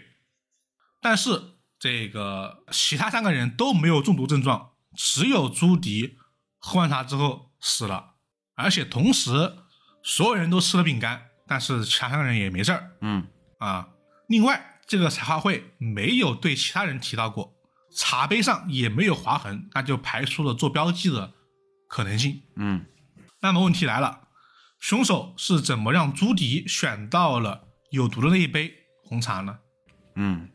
看起来是个不可能犯罪啊，对，这又是一个经典的不可能犯罪了，也就是这种随机投毒嘛。嗯，这种案件在柯南里面是非常之多的啊。对，是应该说前两起案件这个谜面都是相当的传统的啊，对，非常之经典的谜面嘛。嗯当然，这个谋杀有一个非常简单的情况，就是凶手呢，他并不是想特意杀死朱迪，他就想杀个人，谁都行啊，啊。但是呢，有一个问题啊，呃，我们刚刚说了，丹特他是在密室中被人谋杀了，他的死亡时间就在朱迪死亡的十个小时之前。嗯，如果说这样来看的话，谋杀可能性还是比较大的啊，因因为他是针对调查团的人在进行谋杀，嗯对，他并不是随机选取的这个谋杀的对象。但是，虽然两名侦探觉得这个事情非常可疑啊，非常奇怪，但是其他人觉得并不奇怪。为什么？他们觉得啊，肯定是有人下了毒，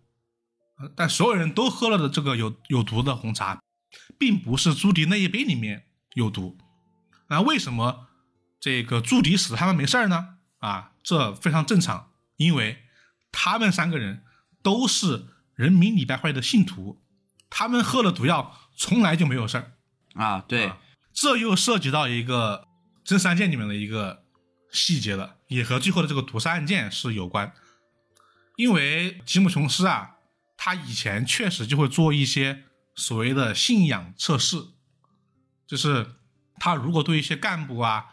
呃教徒啊失去信任，他就会喊人啊去喝这些放了氰化物的果汁，他就会说，如果你是真心信仰这个人民事件照的话，你喝了毒药也不会死啊。啊，那当然，果子里面肯定就是没毒的嘛。对，他其实测试的是这些人到底敢不敢喝毒药。嗯，如果你敢喝，那你就是忠诚的。对，包括我们刚刚提到他那个规划委员会，他就是用这种方式来这个进行测试的。对，所以在这个真善殿里面，大家也说啊，可能是因为以前就喝过这种毒药，很多人觉得这也是一种测试，所以很多人就喝了，这是一种推测嘛。啊，嗯，就是小说里面他基本上就挪用了这个背景。总之就是侦探们觉得这是不可能犯罪，然后呢，吉姆乔丹他也知道这是不可能犯罪，但是信徒们觉得这是正常的，嗯因为他们属于是百毒不侵了，没事儿的这么一个情况。呃，属于是现在啊，已经有两起不可能犯罪了，一个是密室杀人，一个是不可能投毒。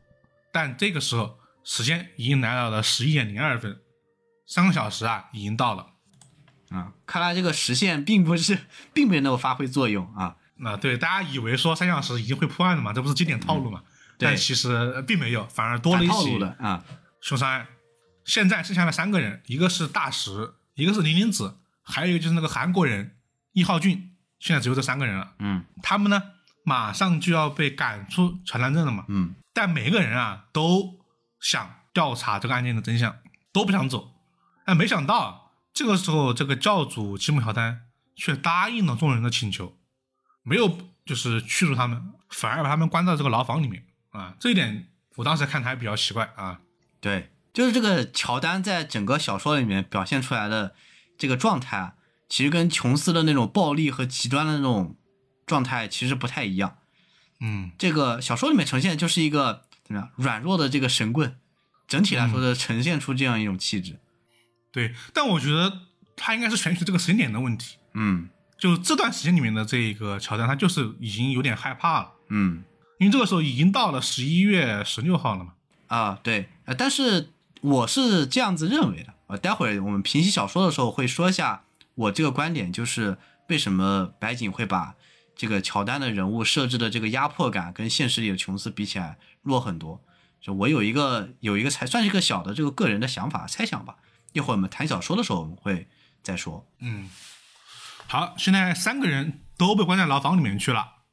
在牢房里面，他们就听到这个吉姆乔丹啊，用这个大喇叭在全镇播报说啊，有两名伪装成善人的人潜入了部落，他们呢就是袭击者。这两个人呢就是丹特和朱迪，他们这个时候已经遭受到了上帝的天谴。剩下的三个人呢，已经被关到牢房里面去了。这个时候我们可以看到啊，刚刚这个吉姆乔丹还说自己不是凶手嘛，但这个时候为了演讲啊，就说这些都是天谴了啊。他这个时候也是想稳定这个所有教徒这个军心吧，嗯，因为就到明天，议员就要到达乔丹镇了。毕竟这个事情已经发生了嘛，他这个时候还是想尽可能的圆过去。是他不能出现这些意外嘛，他马上就要开始一场表演嘛，算是。嗯，对，就如果这个调查，这个议员的这个调查以失败告终的话，那他这个去往这个国外继续搬迁的计划，那就肯定是没影儿了。对，这个被关到牢房之后啊，大石和林林子对案件产生了这一个讨论。这个讨论我觉得是和这个真实案件结合非常紧密的一个地方，因为它利用了这个真实案件的一个一个非常特殊的一个属性来进行这一个讨论嗯啊。这个讨论也非常的白景，就是疯狂的枚举和排除啊。嗯首先，我们知道乔丹镇或者说琼斯镇是一个呃非常之奇怪的地方嘛，因为这个地方已经是一个呃独立于社会正常规则的一个地方了嘛。对，那么就是凶手为什么要采用这么奇怪的杀人手法呢？对，说实话，就是乔丹想在乔丹镇杀死几个人太容易了啊，根本就不需要搞什么不可能犯罪，他正大光明的杀啊，都没有人管得了他。对，所以说又是一个问题，就是凶手的动机是什么？他为什么要制造密室？又为什么制造这种不可能下毒的这么一个情况？嗯啊，首先第一种可能，凶手本身是一个非常邪恶的教徒啊，他想杀人，但这个情况非常好排除啊，因为人民里边会的这个教义至少没有用奇迹杀人这么一个这一条嘛。嗯。第二个啊可能性，凶手呢他并不是故意制造这些不可能犯罪的，他就是机缘巧合，但这个也很好排除，因为已经发生两起了，对，如果一起还能说是意外，两起那就是太刻意为之的嘛。啊，哪有这么巧的？对，然后哎、第三种可能性就是这个就跟吉姆乔丹有联系了。这个凶手啊，他就是为了把杀人的罪行嫁祸到这个小镇上唯一能够引发奇迹的上帝，或者说教主身上，也就是吉姆乔丹身上。嗯如果这样一来，他的目的已经达到了，因为刚刚乔丹在这个镇上已经用大喇叭来广播了嘛，说他们嗯受到了天谴嘛。对，但这个假设也有些问题，大家还记得吧？我们刚刚开头的时候说过，大石刚来的时候啊，他这个发小那个记者被那个保安队的这个拉里给打死了嘛。嗯但是呢，拉里是没有受到任何的惩罚的，这就说明什么？杀死这些外人啊，不会受到惩罚，对啊，而且他们也不会受到圭亚那法律和警方的追究。嗯那么这样一来，凶手有什么嫁祸罪行或者隐藏罪行的必要呢？嗯反正杀死外人也不会受到惩罚嘛，而且死的人都是这些调查团的这些成员嘛。对，尤其是这个丹特，其实当时已经是有一点暴露了，在他被杀之前，他已经被乔丹叫去谈话了，已经怀疑他是个间谍了。按照正常的乔丹的逻辑来说，我直接不当场把你毙了，然后再把其他调查员杀了，这都是名正言顺的。谁叫你们这个拍卧底来搞我呢？啊，对，所以说凶手没有必要这样来嫁祸，还如此大费周章来的杀人嘛。嗯这也很奇怪。那我们就来到第四种可能性，凶手呢，他就是为了展示自己是能够用神迹来杀人的一种神圣的存在。按照这种可能性来推测，那凶手最符合的就是教主，嗯，对吉姆乔丹了。同样的是，他刚刚也在广告里面说了，他惩罚了两个人嘛。嗯但这个假设也有不合理的地方。呃，最大的证据就是，现在牢里面还关着三个人，他们都是调查团的成员。因为这个调查团是资本家派来的，然后呢，这个吉本乔丹他想搬走，他又很需要这个资本家的帮助。他呢其实是没有杀死这些人的动机的，嗯就是他有呈现奇迹的动机，但是他没有杀人的动机，对，所以这一点他也是不符合的。嗯，毕竟就算你查出丹特是卧底，但你把调查团剩下的人全杀了，那资本家肯定更怀疑你。对，所以说不能满足两种情况吧，那就到了第五种可能性了啊。凶手他之所以用这种方式杀人啊，他还是为了嫁祸给吉姆乔丹，但是呢，动机他不是自保，而是呢想达到这个潜入乔丹镇的目的。这呢就得说到议员了，因为议员啊，这里面的设定不一样。这个议员本身啊，他就他就抱着我必须得调查出什么东西出来而来的。啊，啊对，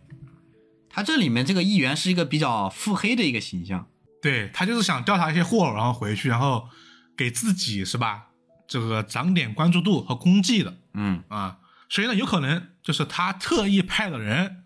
啊来杀死两名大人物，因为这个朱迪啊，他是全美都很有名的打假的这么一个心理学家，嗯心理医生。然后呢，他来把这个杀人的那个罪行啊，通过这种奇迹杀人的方式嫁祸给吉姆乔丹。然后，哎，议员过来了，一通调查，曝光了这个案件，抓到了凶手，然后呢，就把这个案件往外说，从而这个议员，哎，关注度也有了，功绩也有了。但是这个假设啊，也有一个说不清的矛盾，在于说，呃，调查团的所有人啊，都是隐瞒着行踪的，是吧？开头林林子他也没说自己去调查了嘛，包括这个 FBI 这个特工的身份，那更多人都不知道。那么这么一个议员，他是怎么知道这些人的身份的呢？讲道理，他是他是不知道的，因为这些人的、嗯，他们都是秘密前来的。嗯对是另外一个势力派来的人嘛，所以他不可能这么精准的杀死两个调查团的成员，是吧？尤其还有一个还是卧底啊。啊，对，你说朱迪如果有名也就算了，另外一个卧底一直都是 FBI 的卧底，嗯。没人知道他是卧底，是吧？所以这个也很奇怪，啊、这一点也被排除了。他们呢就讨论到第六点的情况了，凶手是调查团的这个资助者大资本家查尔斯克拉克，因为他啊、满足这些点了，他又知道这些人的身份啊，他也可能有杀人嫁祸的动机，嗯。呃，最重要的是他要杀死丹特，因为在这个设定里面，丹特跟他是有这个纠纷的啊，还有杀他的动机。他们就是这样推测的，就是说，为了杀死丹特，所以这个资本家做了一个巨大的局啊，搞了个调查团来杀他一个人，还杀了两个人。嗯但这个猜测被两名侦探用现场的这个物证和逻辑给排除了啊，这我们就不跟大家说了。反正就是说了这六条，讨论了半天，一直讨论到了天亮啊，也没有一个结果。对，就是白井著名的硬推就摁推，摁推一个个排。对，但这个点我是当时看到这儿，我是非常觉得这个点设计的很好，就是他把小说里面这个不可能犯罪啊和真实案件里面这些动机啊，它是融合在一起的。联系，嗯对，强联系，因为确实在这个地方没没有人有必要去实行谋杀这么一个行为。嗯。反正这个大石啊和林英子讨论了半天没有个结果啊、两个人就是睡了过去。等到他们睡醒的时候，第三起命案发生了。嗯。第三起命案的死者是韩国人易浩俊，嗯。他的身体被一刀两断啊，是真正的一刀两断，基本上就是啊两截了，嗯。两截儿啊，感觉呢像是那种用大型利器啊反复拉锯造成的这种断片啊，感觉跟被人锯了一样。嗯然后这个脊椎的断开处呢也有很多伤痕，应该是被硬物敲打才断裂的。而且奇怪的不只是这个死法，是他死亡的地方。易浩俊他并不是死在牢房里面，而是死在牢房外的一个大帐篷下的一个讲台上。嗯我们说了，三个人是被关到这牢房里面去了的，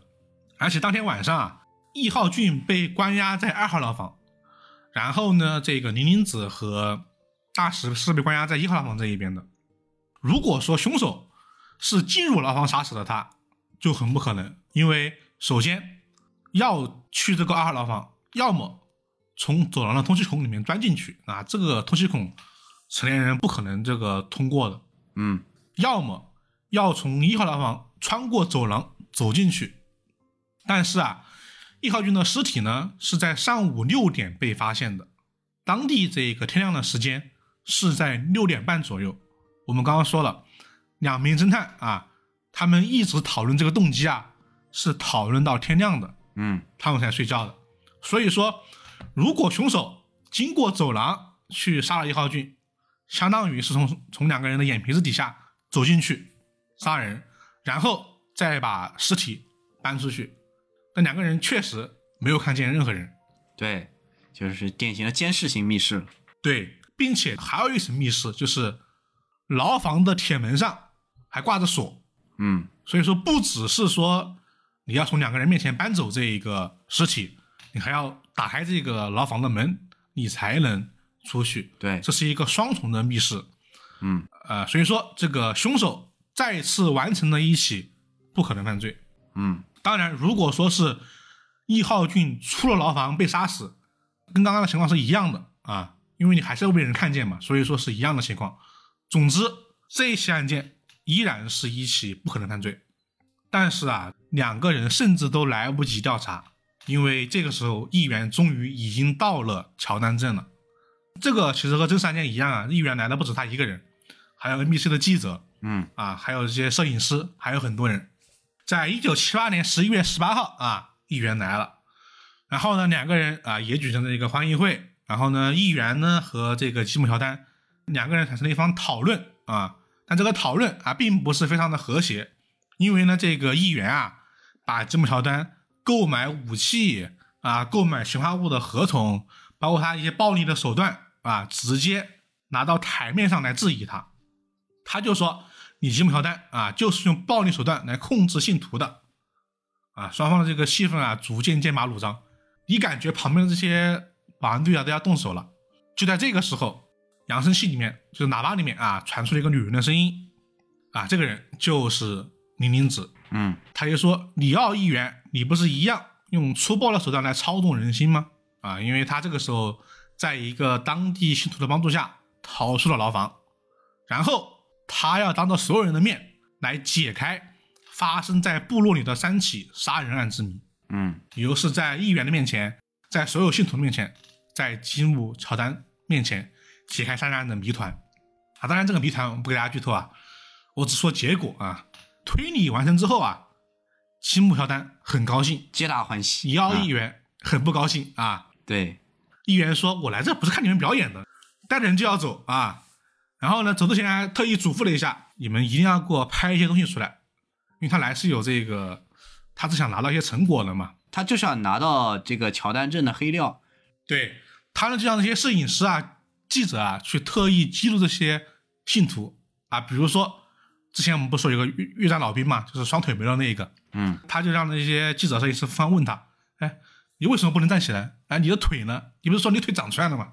记录这些信徒，嗯，然后啊，让这些信徒采用这个暴力的手段拍下这些画面带回去。嗯，这个吉姆乔丹站在一旁看到这些画面啊，就非常的愤怒。生气啊，非常愤怒。呃，下午的时候，呃，议员啊就准备离开乔丹镇了，顺手呢还把这个大使和林林子啊也一同准备带走了。就在这个时候，吉姆乔丹反悔了，他又让保安队对议员一行发动的武装袭击。啊，就跟真实案件里面一样了，哈、对，议员被二十多发子弹打死了，记者、摄影师都被打死了，然后只有一架飞机侥幸离开了乔丹镇，这个就是也是一样的嗯，啊。到这里，小说内容已经大概进行了三分之二了，啊，后面的剧情那确实是一点都不能说了啊，啊、因为后面是很关键的一些剧情了，特别关键啊。我觉得只要说一点点，都是对大家阅读观感的一个非常大的影响。嗯，但是可以说的是，推理是没有结束的，案件也是没有结束的。嗯，你应该说在小说里面，呃，琼斯案或者这里面的乔丹案的惨剧依然还是发生了的。对，后面结果也是这些信徒们都服毒自杀了。嗯但是不一样的是，这个结局和刚刚发生的三起杀人案是非常相关的，嗯啊甚至说它已经不是一个单独的一个真实案件的结局，它是融合在一起的。对，然后借着这个小说虚构的这个案件和剧情，白井之之呢，他也发表了自己一些对这个真实案件、对这个九百多人自杀的一个看法，嗯他的一些想法吧。可以说后面这一大节，他是把本格的这个案件谜团和真实案件非常之紧密的结合在了一起。但是这一点就是得大家自己去看了啊，就是三个不可能犯罪到底是怎么完成的，凶手到底是谁，他的动机又是什么，又怎么和这个案件相结合的，就是我觉得这些后面的一些很大的一些看点吧。啊，当然推理本身也是看点啊。呃，这就是这个小说我们不剧透的一个介绍了。嗯好，那大家听完之后啊，想看的话可以去看书，因为这个《名侦探》的限期啊，现在应该是全网都可以买到的啊。嗯，毕竟我们也是出了半个月才才录的，所以说对大家呢可以先去看看啊。接下来呢，我们会有点谜语人的来评评价一下这本小说的这个内容和它和这个案案件的一个结合吧。嗯就是你如果看了之后，应该能知道我们在说什么啊。对，但我们肯定是不剧透的啊。对，没看过的也可以听啊。对对对对，我们也不剧透的，我们来说一说吧。嗯，呃，以太你先说吧。首先我是想说，呃，白井老师的这本小说是我今年看过的，就是整个谜底揭开的时候令我最震撼的一本小说嗯啊。这个基本上是毫无疑问，是我今年令我看过最有反转并且最惊喜的一个谜底。然后它的这个底，我可以说它是跟真实案件是紧密相连的。当然，你嗯可不需要真的像我们要去把真实案件的东西都过一遍。小说里面会有很多的介绍，但因为我们今天讲过案件了，所以小说里面这一趴我们就略过了，就不去做那么详细的介绍。核心还是在白金老师原创的这部分进行一个讲述，但其实是有一定的差距的。就是我们刚才也提到，白金老师说的这个吉姆乔丹跟嗯真实的吉姆琼斯的这个形象上，给人这个感受上的这个差异啊是很强的。这个吉姆乔丹的感觉就是一个老神棍，在剧里面出现的时候，就感觉是一个病殃殃的一个老头子，这种感觉。是，嗯，他不是这个吉姆·琼斯的这样一个非常狂热的一个狂教徒的形象。然后，呃，我刚才也提到了，就为什么这两个形象之间有一定的这个差异嘛？呃，我是看完小说之后这样的感觉，就是因为吉姆·琼斯是这个惨案当中毫无疑问的这个核心人物，就是他一手主导了这起这样的一个严重的事件。嗯，所以说，白井对于这个人物的描写和他在小说里面的投射是非常明显的。我是觉得他把这个人物拆成了两部分，就是吉姆·乔丹只是呃吉姆·琼斯的其中一个部分，还有一半的这一些吉姆·琼斯的形象投射到了另外一个角色身上。啊，这个人我就不说是谁了啊，这个对，说了有点剧透。可能会有剧透，但我依然觉得这两个角色合起来之后，就比较能完整的体现出吉姆·琼斯的这样的一个给人的感觉了。他有一定的进攻性，但是内心又是非常的懦弱，并且是这个软弱的的形象的。但是他对于自己掌控下的东西和脑内没有刹车的东西，他有带有非常大的这种毁灭的这种倾向在里面。就我算了拉倒了的时候，就他有这种放弃的想法的时候，他有很强的这种毁灭倾向。这是我觉得他投射在两个角色身上所共有的。这个我觉得看到结局的话，我是有这样的感受，我不知道其他人会不会有。所以我是觉得白金老师对于这个真实的案子是真的很有想法的，也就是说他在用一种推理的方式，他用他最擅长的推理小说家的方式，在解构一个真实的案件，并且他不是通过一种文学的或文字方式去阐述自己的观点，而是用一个故事性的、推理性的方式去表达自己在这个故事里面和对这个真实案件的一些反思和想法。我觉得这是让我看完非常意外和反思的。就是它虽然有很强的娱乐性，但它同样是有很强的这个反思性在里面的。它而且它的结构也是围绕这个案件去做的，包括我们不能提的，呃，大石最后去做的一些事情，呃，它是有很强的作者主观的这个能动性在里面的。嗯，啊，甚至能那个时间就感觉角色被白井附体了，甚至有一些话就是直接骂吉姆乔丹的，对这我感觉就可能是白井直接想骂吉姆琼斯的话啊，你这个胆小懦弱的人啊，为什么就那段看的很 happy 就很爽？你如果知道真实案件的情况下，确实他带了这么多人就陪他一起去送死，就是直观的表现了作者的那种感觉。对，这是我觉得白景老师给我这次很多有特点和震撼的地方。然后还就是序言，这本书一开始就是很抓人的。就白景老师确实每本书上来都会很抓人。以前他是搞一些很奇奇怪怪的东西，对啊，比如什么结合人啦，什么人面疮啦 这种东西上去去抓住你的眼球。但这次啊，因为是结合了真实案件，反倒是让我觉得，就是以前最不注意到的，就是白井老师的比例，他他是那种以前很粗犷的，并且带有那种那种原生态的那种感觉，因为他描写了一些很猎奇的场景嘛，是。他把那种惨烈的状况描写出来。在这个序言里面，就这本书的序言里面，是直接讲了我们刚才真实案件最后一段，对，就是琼斯镇当时所有人服用这个药物，并且喂小孩去喝这个药的一个情况。白金老师整个把他之前写猎奇的那些非常粗犷、非常粗粝的文风，去描写了这一段记录。因为说它几乎都是真实的情况，因为当时有幸存者的记述，也有这个纪录片去表达了当时一些场景。白金老师肯定都是看过的。嗯，他几乎是有用他的比例去还原了那一段可能会发生的真实情况，极其的惨烈，再配上他之前所有的那个粗粝的文风，觉得我看到之后就觉得我怎么会这么的合适？对，对，那种场景完全就是被他给再现出来了。他因为写猎奇写多了，所以他也毫不收着，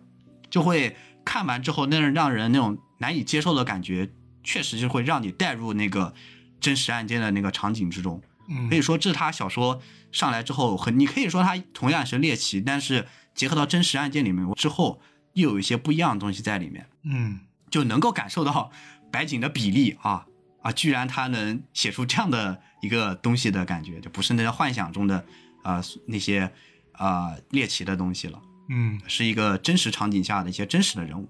包括这部的人物，我觉得也是很有特色的。两名侦探可以说比白景之前的一些非常脸谱化的、工具化的这些侦探比起来，可以说是丰富而立体的很多啊。对，就不是那些为了那个。他的节目效果吧，可以这么说，而设计了那些怪咖侦探，就每个侦探就一定会有一个怪癖，而抛掉这个怪癖之后呢，他就是一个普通的脸谱化的东西。你其实记不住的。对，但是白景会给他放上很多这些奇奇怪怪的设定啊，这些人有一些口味很奇怪的啊，或者一些很恶心的这些，或者说一些其他的一些设定在里面，就会让你这个人印象深刻。但是这一部白景确实是非常用力的在刻画他的几个主要人物，包括琼斯镇的很多镇民。他都是有来头、有简介的。就他呃为什么会加入乔丹的这个教教会？他之前是干什么的？他从事什么这些？他就是个普通的呃一个什么人？他的真实情感都在这个小说里面有所体现。应该说，在这个案件里面，这本书里面，白井老师是注入了很多的情感和情绪在里面。每一个活生生的这个人，最后都走向了呃吉姆乔丹设定了这个死亡的终局。可以说是让人看到最后是非常的惋惜的，以及对于这个大底所投射出来的这样的一个情感，啊、是丰富的，而且是有很大的情绪在里面的。虽然我可能说《名侦探的献祭》不一定是我觉得白井写的最好的一本，它固然有一定的瑕疵，比如说这个推理和真实案件，它确实是有存在一定的割裂感的，这个我看的时候是明显能感觉到，但是我依然觉得这是白金老师非常大的突破的一个作品，而且，嗯，他如果一直往这个方向写，我觉得融合的越来越好的话，我觉得他会写出有可能非常恐怖，而且这个神作程度非常恐怖的作品啊。对我我觉得这一点就是白金老师突破了自己的舒适区。说实话，嗯，因为他以前的很多作品，有时候因为他这种比较恶心的描写、比较猎奇的描写，本身是一种吸引力嘛，对是吧？大家就是很容易口口口相传嘛。对，但这一次，说实话，只有一个案子司法是比较猎奇的，就是我们刚刚说那个一号俊的那个案子，嗯，被砍成了两段，他居然只写了一起，这一点让我非常之意外。对，而且所有的人物几乎都是正常的，他们都在按正常人的逻辑在推进，而且。如果没有他前面这么多丰满的人物，如果没有这么多对于故事的描写，最后那个大底都是不存在的。这个大底居然是建立在所有的这些人物和故事性上的。对，这是白井老师非常大的突破，因为他之前就是只有案子和推理，几乎没有故事，也几乎没有人物，嗯所以他的小说就是前面一半或者三分之一猎奇，猎奇后面就出一个猎奇的案子，然后再这个硬逻辑推就完了。但是他这部不是，这个故事性和人物都是能够立得住的，而且最后这个大底也是建立在这二者之上的。嗯，可以说，白井老师他也尝试用一个，呃，他并不常用，而且他甚至，呃，没有怎么特别在这方面写过的一个方式，在进行他的推理，啊，这是我觉得非常非常惊喜的地方。嗯所以我是觉得，如果喜欢白井的人，肯定还是要去看他这部小说的。嗯，当然，他自己本身的个人风格还是在的，但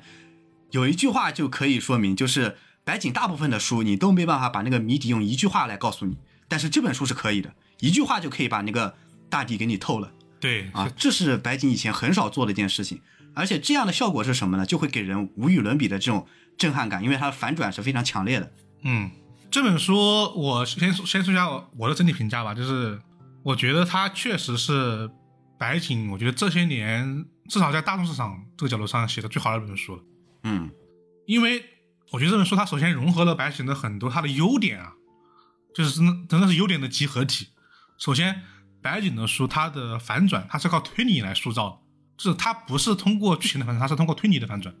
这本书的基本上每一次的反转都是建立在推理的前提之下的，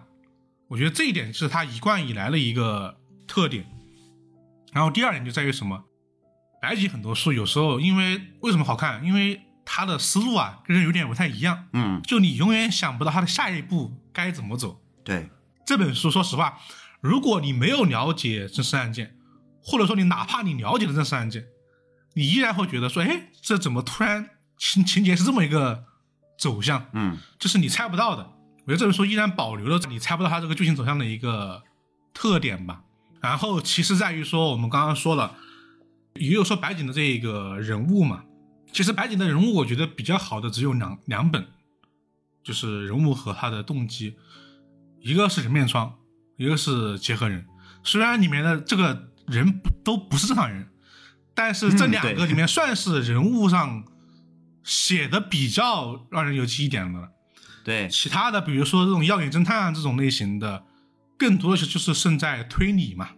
就推理确，实其实是纯纯的工具人了。对嗯，但这一本书确实是这一两点都做到了一个结合，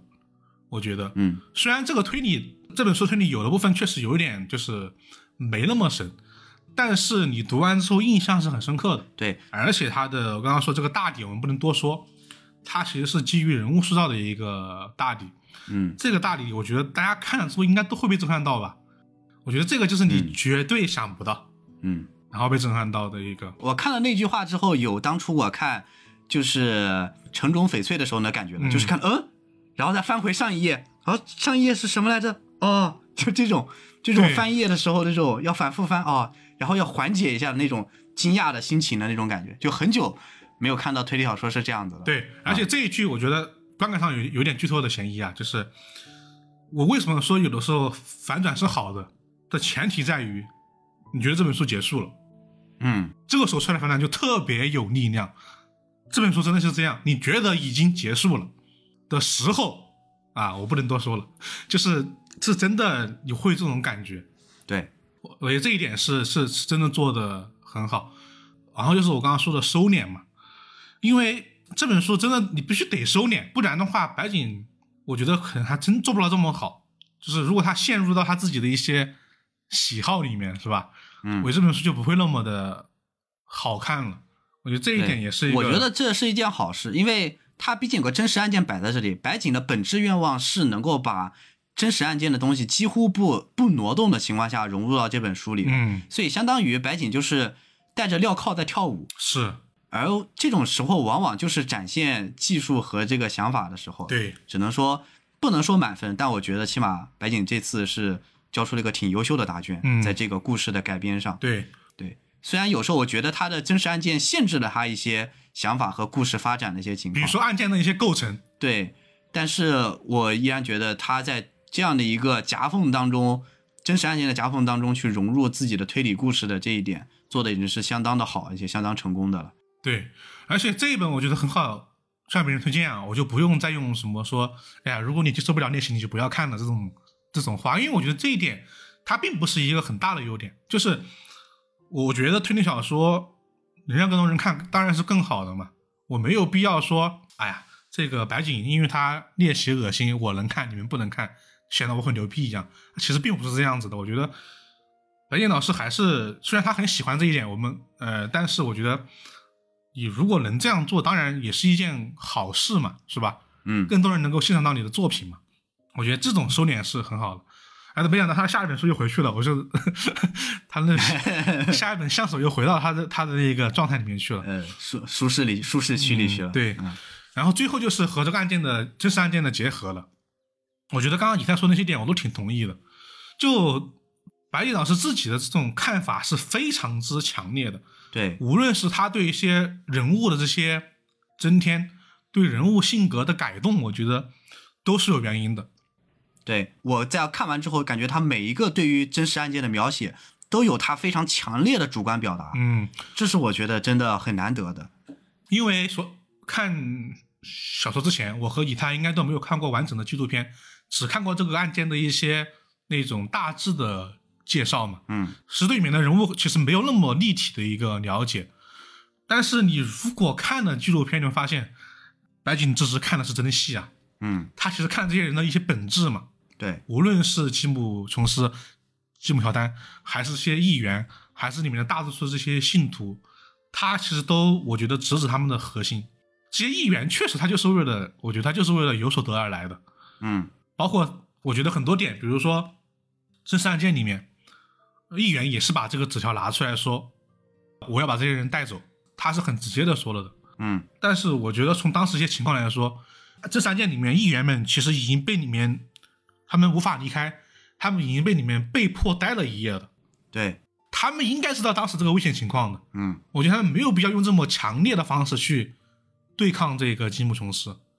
对，而且当时那些采访的记者啊、虽然不是跟那个小说里描述的那个越战老兵，嗯，他们确实是跟一个带孩子的一个教徒，一个女教徒发生了激烈的这个争执和争吵的，对，以至于让这个气氛更加的剑拔弩张。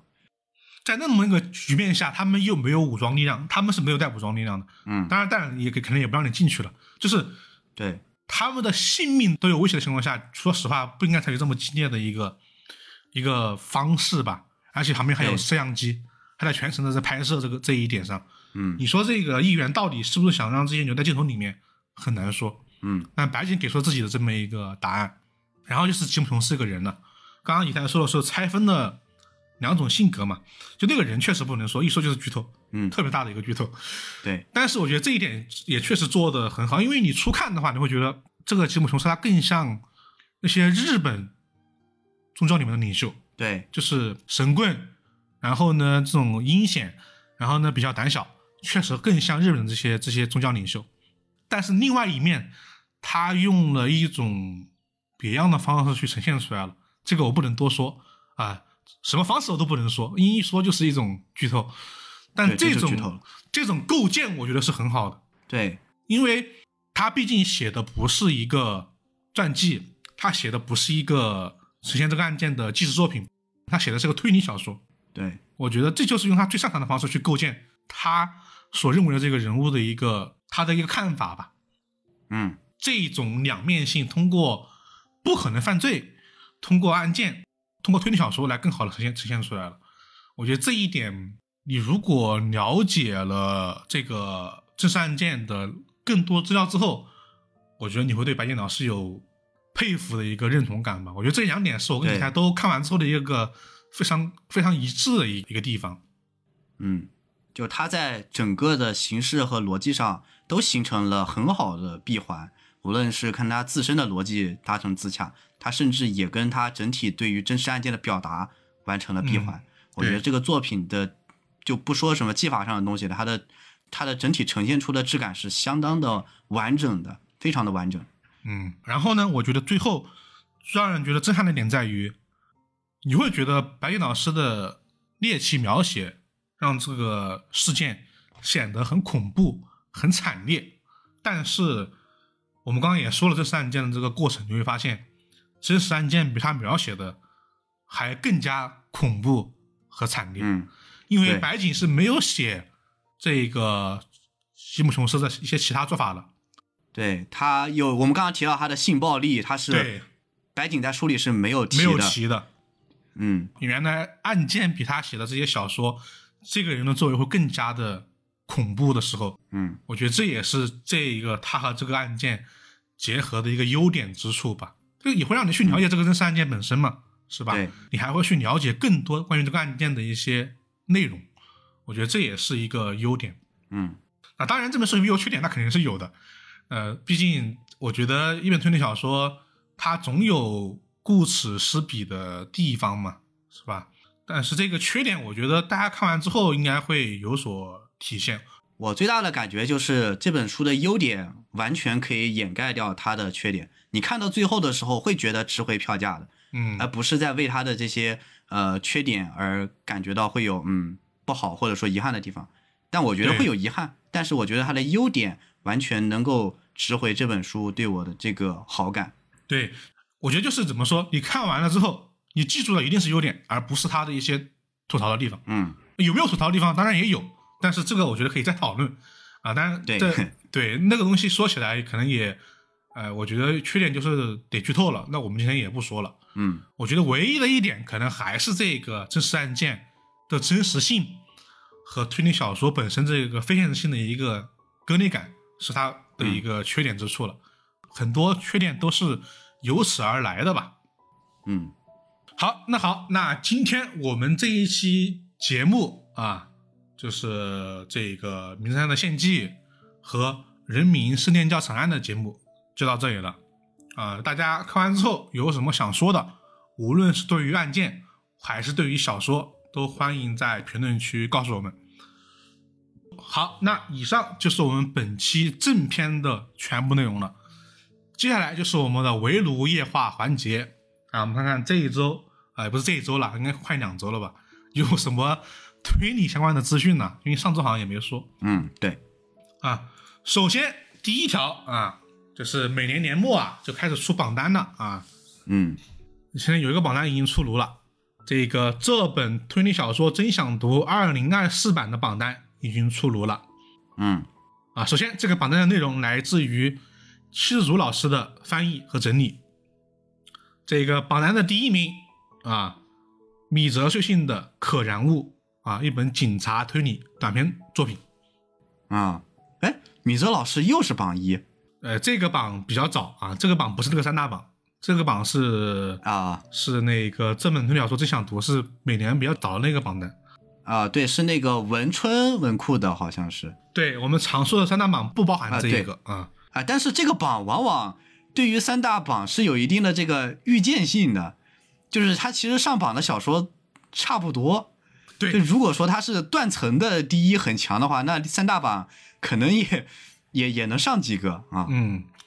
然后第二本，第二本是这个小川哲的《你的问题》啊，这本书没有出版啊。然后第三本啊，金崎山彦老师今年出了新书《夜之杯》哦，啊，这是新书一出就上榜了啊。嗯，不愧是金鸡夏彦。对，然后第四本永井沙耶子的《木婉丁的复仇》，这本书比较陌生啊。第五本啊，老熟人东野圭吾谁杀了你啊？这本书杀那个哦，谁杀了他什么那那个那个书的一个一个系列，嗯，我记得去年。哦，去年还是前年，就是《白鸟与蝙蝠》也是上过这个榜的，但是是排名很靠后。啊是是。这样看起来，这本作品可能有点强。这本书我看到短评里面有说，因为有人看了日日文版的，说这本书很本格哦，啊，我就很好奇了，哎，怎么还很很本格居然？又突然开始写本格了。对，啊、第六本啊，井上真伟的《阿里阿德烈之身》啊，这本书作者比较熟悉，写的作品都比较这个硬核推理，哦，但是这本书比较陌生。这个人其他作品有、有出过的，嗯，就比如说那种可能性早已尿急啊这种，他的推理也是真的比较硬核，这是真是在玩玩逻辑的。呃，第七本书啊，白井智之相手，哦，嗯嗯，还是会上榜的。呃，这本书相手呢，很多人打趣啊，这本书可能在国内比在日本还要还要被更多人所熟知，就是很多 B 站 B 站 UP 主做的视频啊，这个剧情解说视频啊，播放量都很高啊，五六十万，啊、对，是，嗯，而且《名侦探的献祭》一些啊、呃电商的一些那个上架的上面那个宣传都会写啊，相手的作者白井智之作品《名侦探献祭》，明明相手是更晚的作品，是，但是好像感觉更有名的样子。对，这就觉得哎，那这本书我们刚刚说了，它就是又回到了很多白井的这啊个，白井舒适区啊，嗯，对，就很多很恶心只不过他在自己的舒适区里面又更上一层楼了啊嗯，但这本书今天排到第七，我觉得这本书可能在日本评价也有点两极吧。啊，那这本书就是那种你看完之后牛逼，但是呢，你不一定推荐给每一个人那种感觉的作品，跟他以前的书很像。跟他往前的作品一样嘛，嗯就是你会觉得厉害啊，但是不一定会给所有人推荐。对，然后第八本是恩田路的《遁射幻视行》啊，这本书怎么那么像 原玩幻视行的取名方式？然后第九本清崎有物的《十一文字之难》清崎有物短篇集成，这本书我们之前说过啊，这是他的一个短篇集。然后第十本，呃，伊吹亚门的《燕与雪：京都侦探物语》啊，这本书，这他的他的书国内有一本出版的叫《刀与伞》啊，嗯，名字也很像啊。呃，他的海外榜的前十，因为他很多都没有翻译啊，我就说说名字吧。比如说有安东尼·霍洛维兹的作品又入了榜，嗯，然后呢，马丁·爱德华兹的作品也入了榜。呃，是这个海外榜的老常客了啊。对，大家如果想看的话，我在我们的微博真相壁炉里面也发过了，大家可以去看一下啊。这是第一个，我觉得我们之后的真几相壁炉名字改了吗？微博你才发现 啊改成中文了。啊，我们终于是同名微博了。终于同名微博了啊！上期节目简单说了一下啊，我们这个大家搜真相比读就可以了。嗯，我们后来基本上我们维罗夜话里面发的一些资讯啊，都在这里面都提过的。嗯，好，第二个消息啊，公布美雪的《希望庄》简体中文版引进啊，甚至应该就是在十一月份就会出版的。我看时间，嗯，这本书是指去年公布美雪在三大榜都有入围的一个作品啊。嗯，只能说年底确实还是会再出一些好书的。对，然后第三个啊，也是一个出版信息，是我们之前说的小林泰山啊，他的三本书《看海的人》《逃离未来》《杜子春的失败》三本书都出版了。嗯，他呢算是和推理有关系吧，但不是那种啊、呃本科推理了，这基本说啊对是更、更加偏科幻一点点。那这呃，悬疑反转的元素多一些。对对对，然后呢，这三本书我觉得怎么说呢？颜值啊是真的高，真的好看。哦，就是他的好多国内出版书颜值都很高啊，除了那本那个备忘录，备忘录做的比较怎么高情商、简洁、简单呃，对，简洁一点 啊。这三本书我觉得大家也可以去微博上看看图片，我发了。我当时就是觉得好看，我就发了张图。我觉得这个很好看，而且小小林泰山嘛，作品就是质量不用说啊，很能打。好，接下来算是一个著名 IP 的电影和这个著名 IP 作者的一个消息，就是《名侦探柯南：黑铁的余影》中文海报终于公开了。啊。其实之前我们的群里还说过要不要做一期黑铁的余影，但我后面想了一下啊，应该怎么做好像呃应该不会做，因为怎么做好像都是可爱 对，只是我觉得聊不出什么东西来了。啊。对，因为最近呢，柯南，我觉得会聊还是聊他比较推理、值得一说的作品嘛，不然就是一期吐槽。说实话，啊对 嗯，啊，但是要出一些很推理的作品，对于现在状态的柯南来说有点难。所以说如果他出了，那毕竟都会聊嘛，对不对？啊，对，啊，那这个作品，呃，这个电影它还没有定档啊，这就按照往年来说，它应该会，它应该是在呃呃圣诞年底，对，圣诞前哦，就元旦或者是到春节，反正是他会找一个这个空闲的档期，就没有什么竞争的一个情况下来去上映，对就找一个空在春节前嘛，都会有很长一段这个档期的这个平淡期，它会在那个时候上映，好像以前基本上是。但至少算是有一个明确的线了吧？之前连中文海报都没有呢。虽然我们不会讲，但是我应该会去看。我们可能会在唯独一号环节里面简单的聊几句啊，这个环节还是有，还是会聊的，只是不会单独做一期节目吧。嗯，好，下一个还是和这个有关啊？为什么呢？因为这个为纪念《名侦探柯南》连载三十周年，就是这个这本推理小说真厉害二零二四啊，将会刊登《名侦探柯南》的作者七山刚昌和东野圭吾的特别对谈。嗯啊，对据说这个对谈有一万七千多字，是一个长对谈。嗯，这是我很期待的内容了啊，甚至比嗯剧场版都期待。这两个人，我感觉能碰撞出一些火花的啊，都是从本格走向了商业。呃，只能说这个，我看到最开始这个发这个信息的人说了，是推理的两个领衔者啊。这话怎么说呢？也没说错。嗯我觉得至少在大众领域上来说，这两个是最知名的人了。倒不如说是推理领域走出来的商业上做的最成功的两个人对，现在还活着的啊，是吧？啊刨除福尔摩斯，刨除艾莎莎嘛，是吧？啊啊！可能在日本是最可以达到这个最了嗯，啊！你看柯南那个票房啊，再看看东野圭吾那个销量，对啊，都是恐怖的很。就这两个，我觉得对谈确实值得一看啊！我就想听听，哎、两个人对推理做这么商业，是不是有什么看法？我觉得是可以学习的嘛。啊，对啊，啊，推理不一定非得就是它可以是小众的，干嘛非得小众呢？啊，他挣钱不挺好的？也得挣钱，是吧？嗯，对，到时候粉丝们翻译了，可以了。啊会有的。到时候我们会来就是转述一首啊，对，东野圭吾的粉丝和柯南的粉丝应该都会翻译的，我觉得。对，到时候我们就转述一首啊，我觉得会有一些比较有意思的地方。嗯，这本杂志还有一些别的活动啊，我也顺便提一下，比如说啊，有这个金金山彦老师出道三十周年的一个特别对谈、哦，特别访谈，嗯，然后呢，还有阿玉山陈海和神堂有纪精选的柯南剧集，啊 啊！他们俩精选的柯南剧集，嗯哇，这个也好有意思啊毕竟是这个纪念活动嘛，啊啊，然后毕竟他俩对谈不需要看，他俩对谈过了 啊，对他们谈过很多次了，应该。啊，对，然后呢，还有一个凝视新人有宣传游戏和米德血信的活动，那这个我没看懂的热门啊。啊，但好像也挺有意思的。然后呢，最最最后就是这个榜单的作品公布嘛，这本身也是一个榜单公布的一个杂志啊啊，这就是这么一些信息。然后呢，最后一个算是一个久违的乐子环节，我好久没有看到一个 乐子了，一个又哭又笑的乐子，石生老师发的，石森老师的这个民营馆推理书店嘛，嗯他经常会发一些民营馆这个书店日记嘛。这个乐子是事事情是这样的，他就说呢，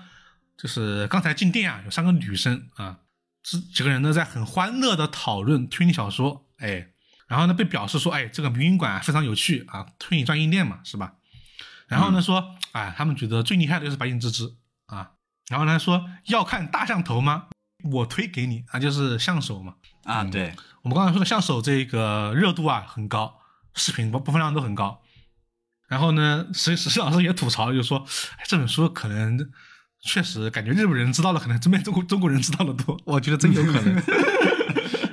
呃，他也说了，这个传播力度离不开 B 站 UP 主们努力嘛。我觉得反正确实，现在我至少看到的，就是 B 站 UP 主的这个播放量是很高的。啊，对我看了白金老师那个，他有个书里有个后记嘛，是专门写给这个中国读者的一个后记。那个他很好笑说我很意外，我没想到我的小说在日本这么小众，但是在中国有这么多人喜欢。然后我们继续说回来啊，这个事儿。然后呢，这三个女生一直继续在讨论，她们就说：“哎呀，好想买书啊。”然后另外一个人就说：“那就买呀，不买它怎么活下去呢？”嗯，然后他指的就是马伯庸给迷云馆的一个签名，因为那个签名是这样写的，写的是“迷云馆活下去”啊，当时签名是这样写的。上一个这个孤岛书店，马伯庸老师也去过嘛，但是倒了嘛，是吧？他是知道这个事儿的。你把马伯庸老师搞得跟黄旭东一样。说完之后，这个女生就说：“哎，不买。”然后他说了一句话，说：“嗯，我说这句话我都想笑。”他就说：“还是让热爱推理的人让他活下去吧。”我想，我心想，你感觉你们三个人都讨论的这么热烈，应该也比较爱推理小说吧？都已经在看这个白影之就像看之的相手了，相手了。对啊，呃，我觉得这句话很有意思，特别是还是让热爱推理的人让他活下去吧。我觉得我看完之后就是 又笑又泪，知道吗？确实首先，作为一家书店，在如今已经不是那么好已经很难活下去了。对啊，殡仪馆还是一家推理专营店，所以这句话说出来就是对，有笑有泪，就是漫威评价有笑有泪，就 也不知道是是心酸还是怎么好，就是确实也是一件，呃，是一件需要支持的事情吧。嗯因为大家现在买书确实，呃，大家去书店买书比较少嘛。啊，对，可能大多数情况想活下去，还是只能靠这些教科辅导书。啊，是，但是这件事情我是觉得，嗯，就就就就就就很值得一说啊。但嗯这里没有对这三位女生有什么这个指责的意思啊。我觉得已经很厉害了，就是非推理迷能够看相手。我倒是没想到相手居然能引动很多非推理迷来看啊，居然能出圈的是这样一本书啊，是我没有想到的。我觉得能出圈的怎么样，应该都是名侦探的献祭吧。我觉得可能还是因为这本书说很烧脑吧，因为这本书确实啊设定很复杂。他对得起“烧脑”这个词，就白景的书基本上都对得起“烧脑”这个词。而且它不是就是比喻意义上的烧脑，这本书的剧情它是在真的烧脑。啊，对，呃，反正说回来啊，我觉得这几个女孩子可能也买了书啊，那我觉得只是那一段被孙老师截取出来的比较好玩，我们也拿来说一说。嗯好，那刚刚就是我们这一期呃娱乐夜话的一些内容了，挑选了一些比较值得拿来说的一些事情吧。其实还有一些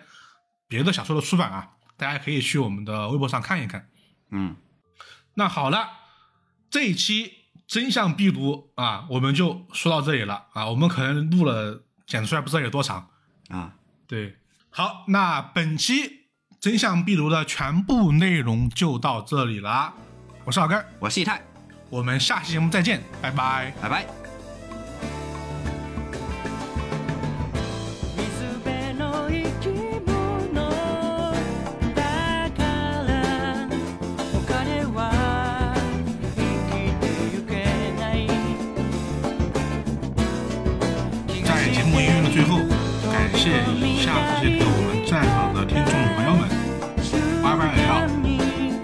丸子、迷你鲨鱼小吃、J O Y 小猪、夜会、这么晚了不想睡觉、J O A N X U、四毛蛋蛋、没有推理小说我要怎么活、大耀耀、玉手洗贡丸、皮卡下划线 R R Y、一一二陈皮。T R O L L 下划线 T R O L L，卢卡七七七，E D M O N D 爱的萌，L L 下划线 L B 五 O，子不语如是我闻，X A I V R 下，奥南，米哈伊尔波普科夫，D A T O U L C，G I I F L L，张信哲圈外女友，D D D D D D A I S Y，S P O N G E。C H U C K K I Y L M W 商于委婉 W L Y F Z S 朝如青丝暮成雪窦小丸甘之如罗阿西西西教授的蛇 C U N S Q U A R R E 二十四 K 金南瓜 S O B S C O B E R 亚呆尼库玛玛南极星星皮卡下划线 R U R Y 名单最长的一次啊！再次感谢以上这些朋友们的赞赏，我是二根，我们下期节目再见，拜拜。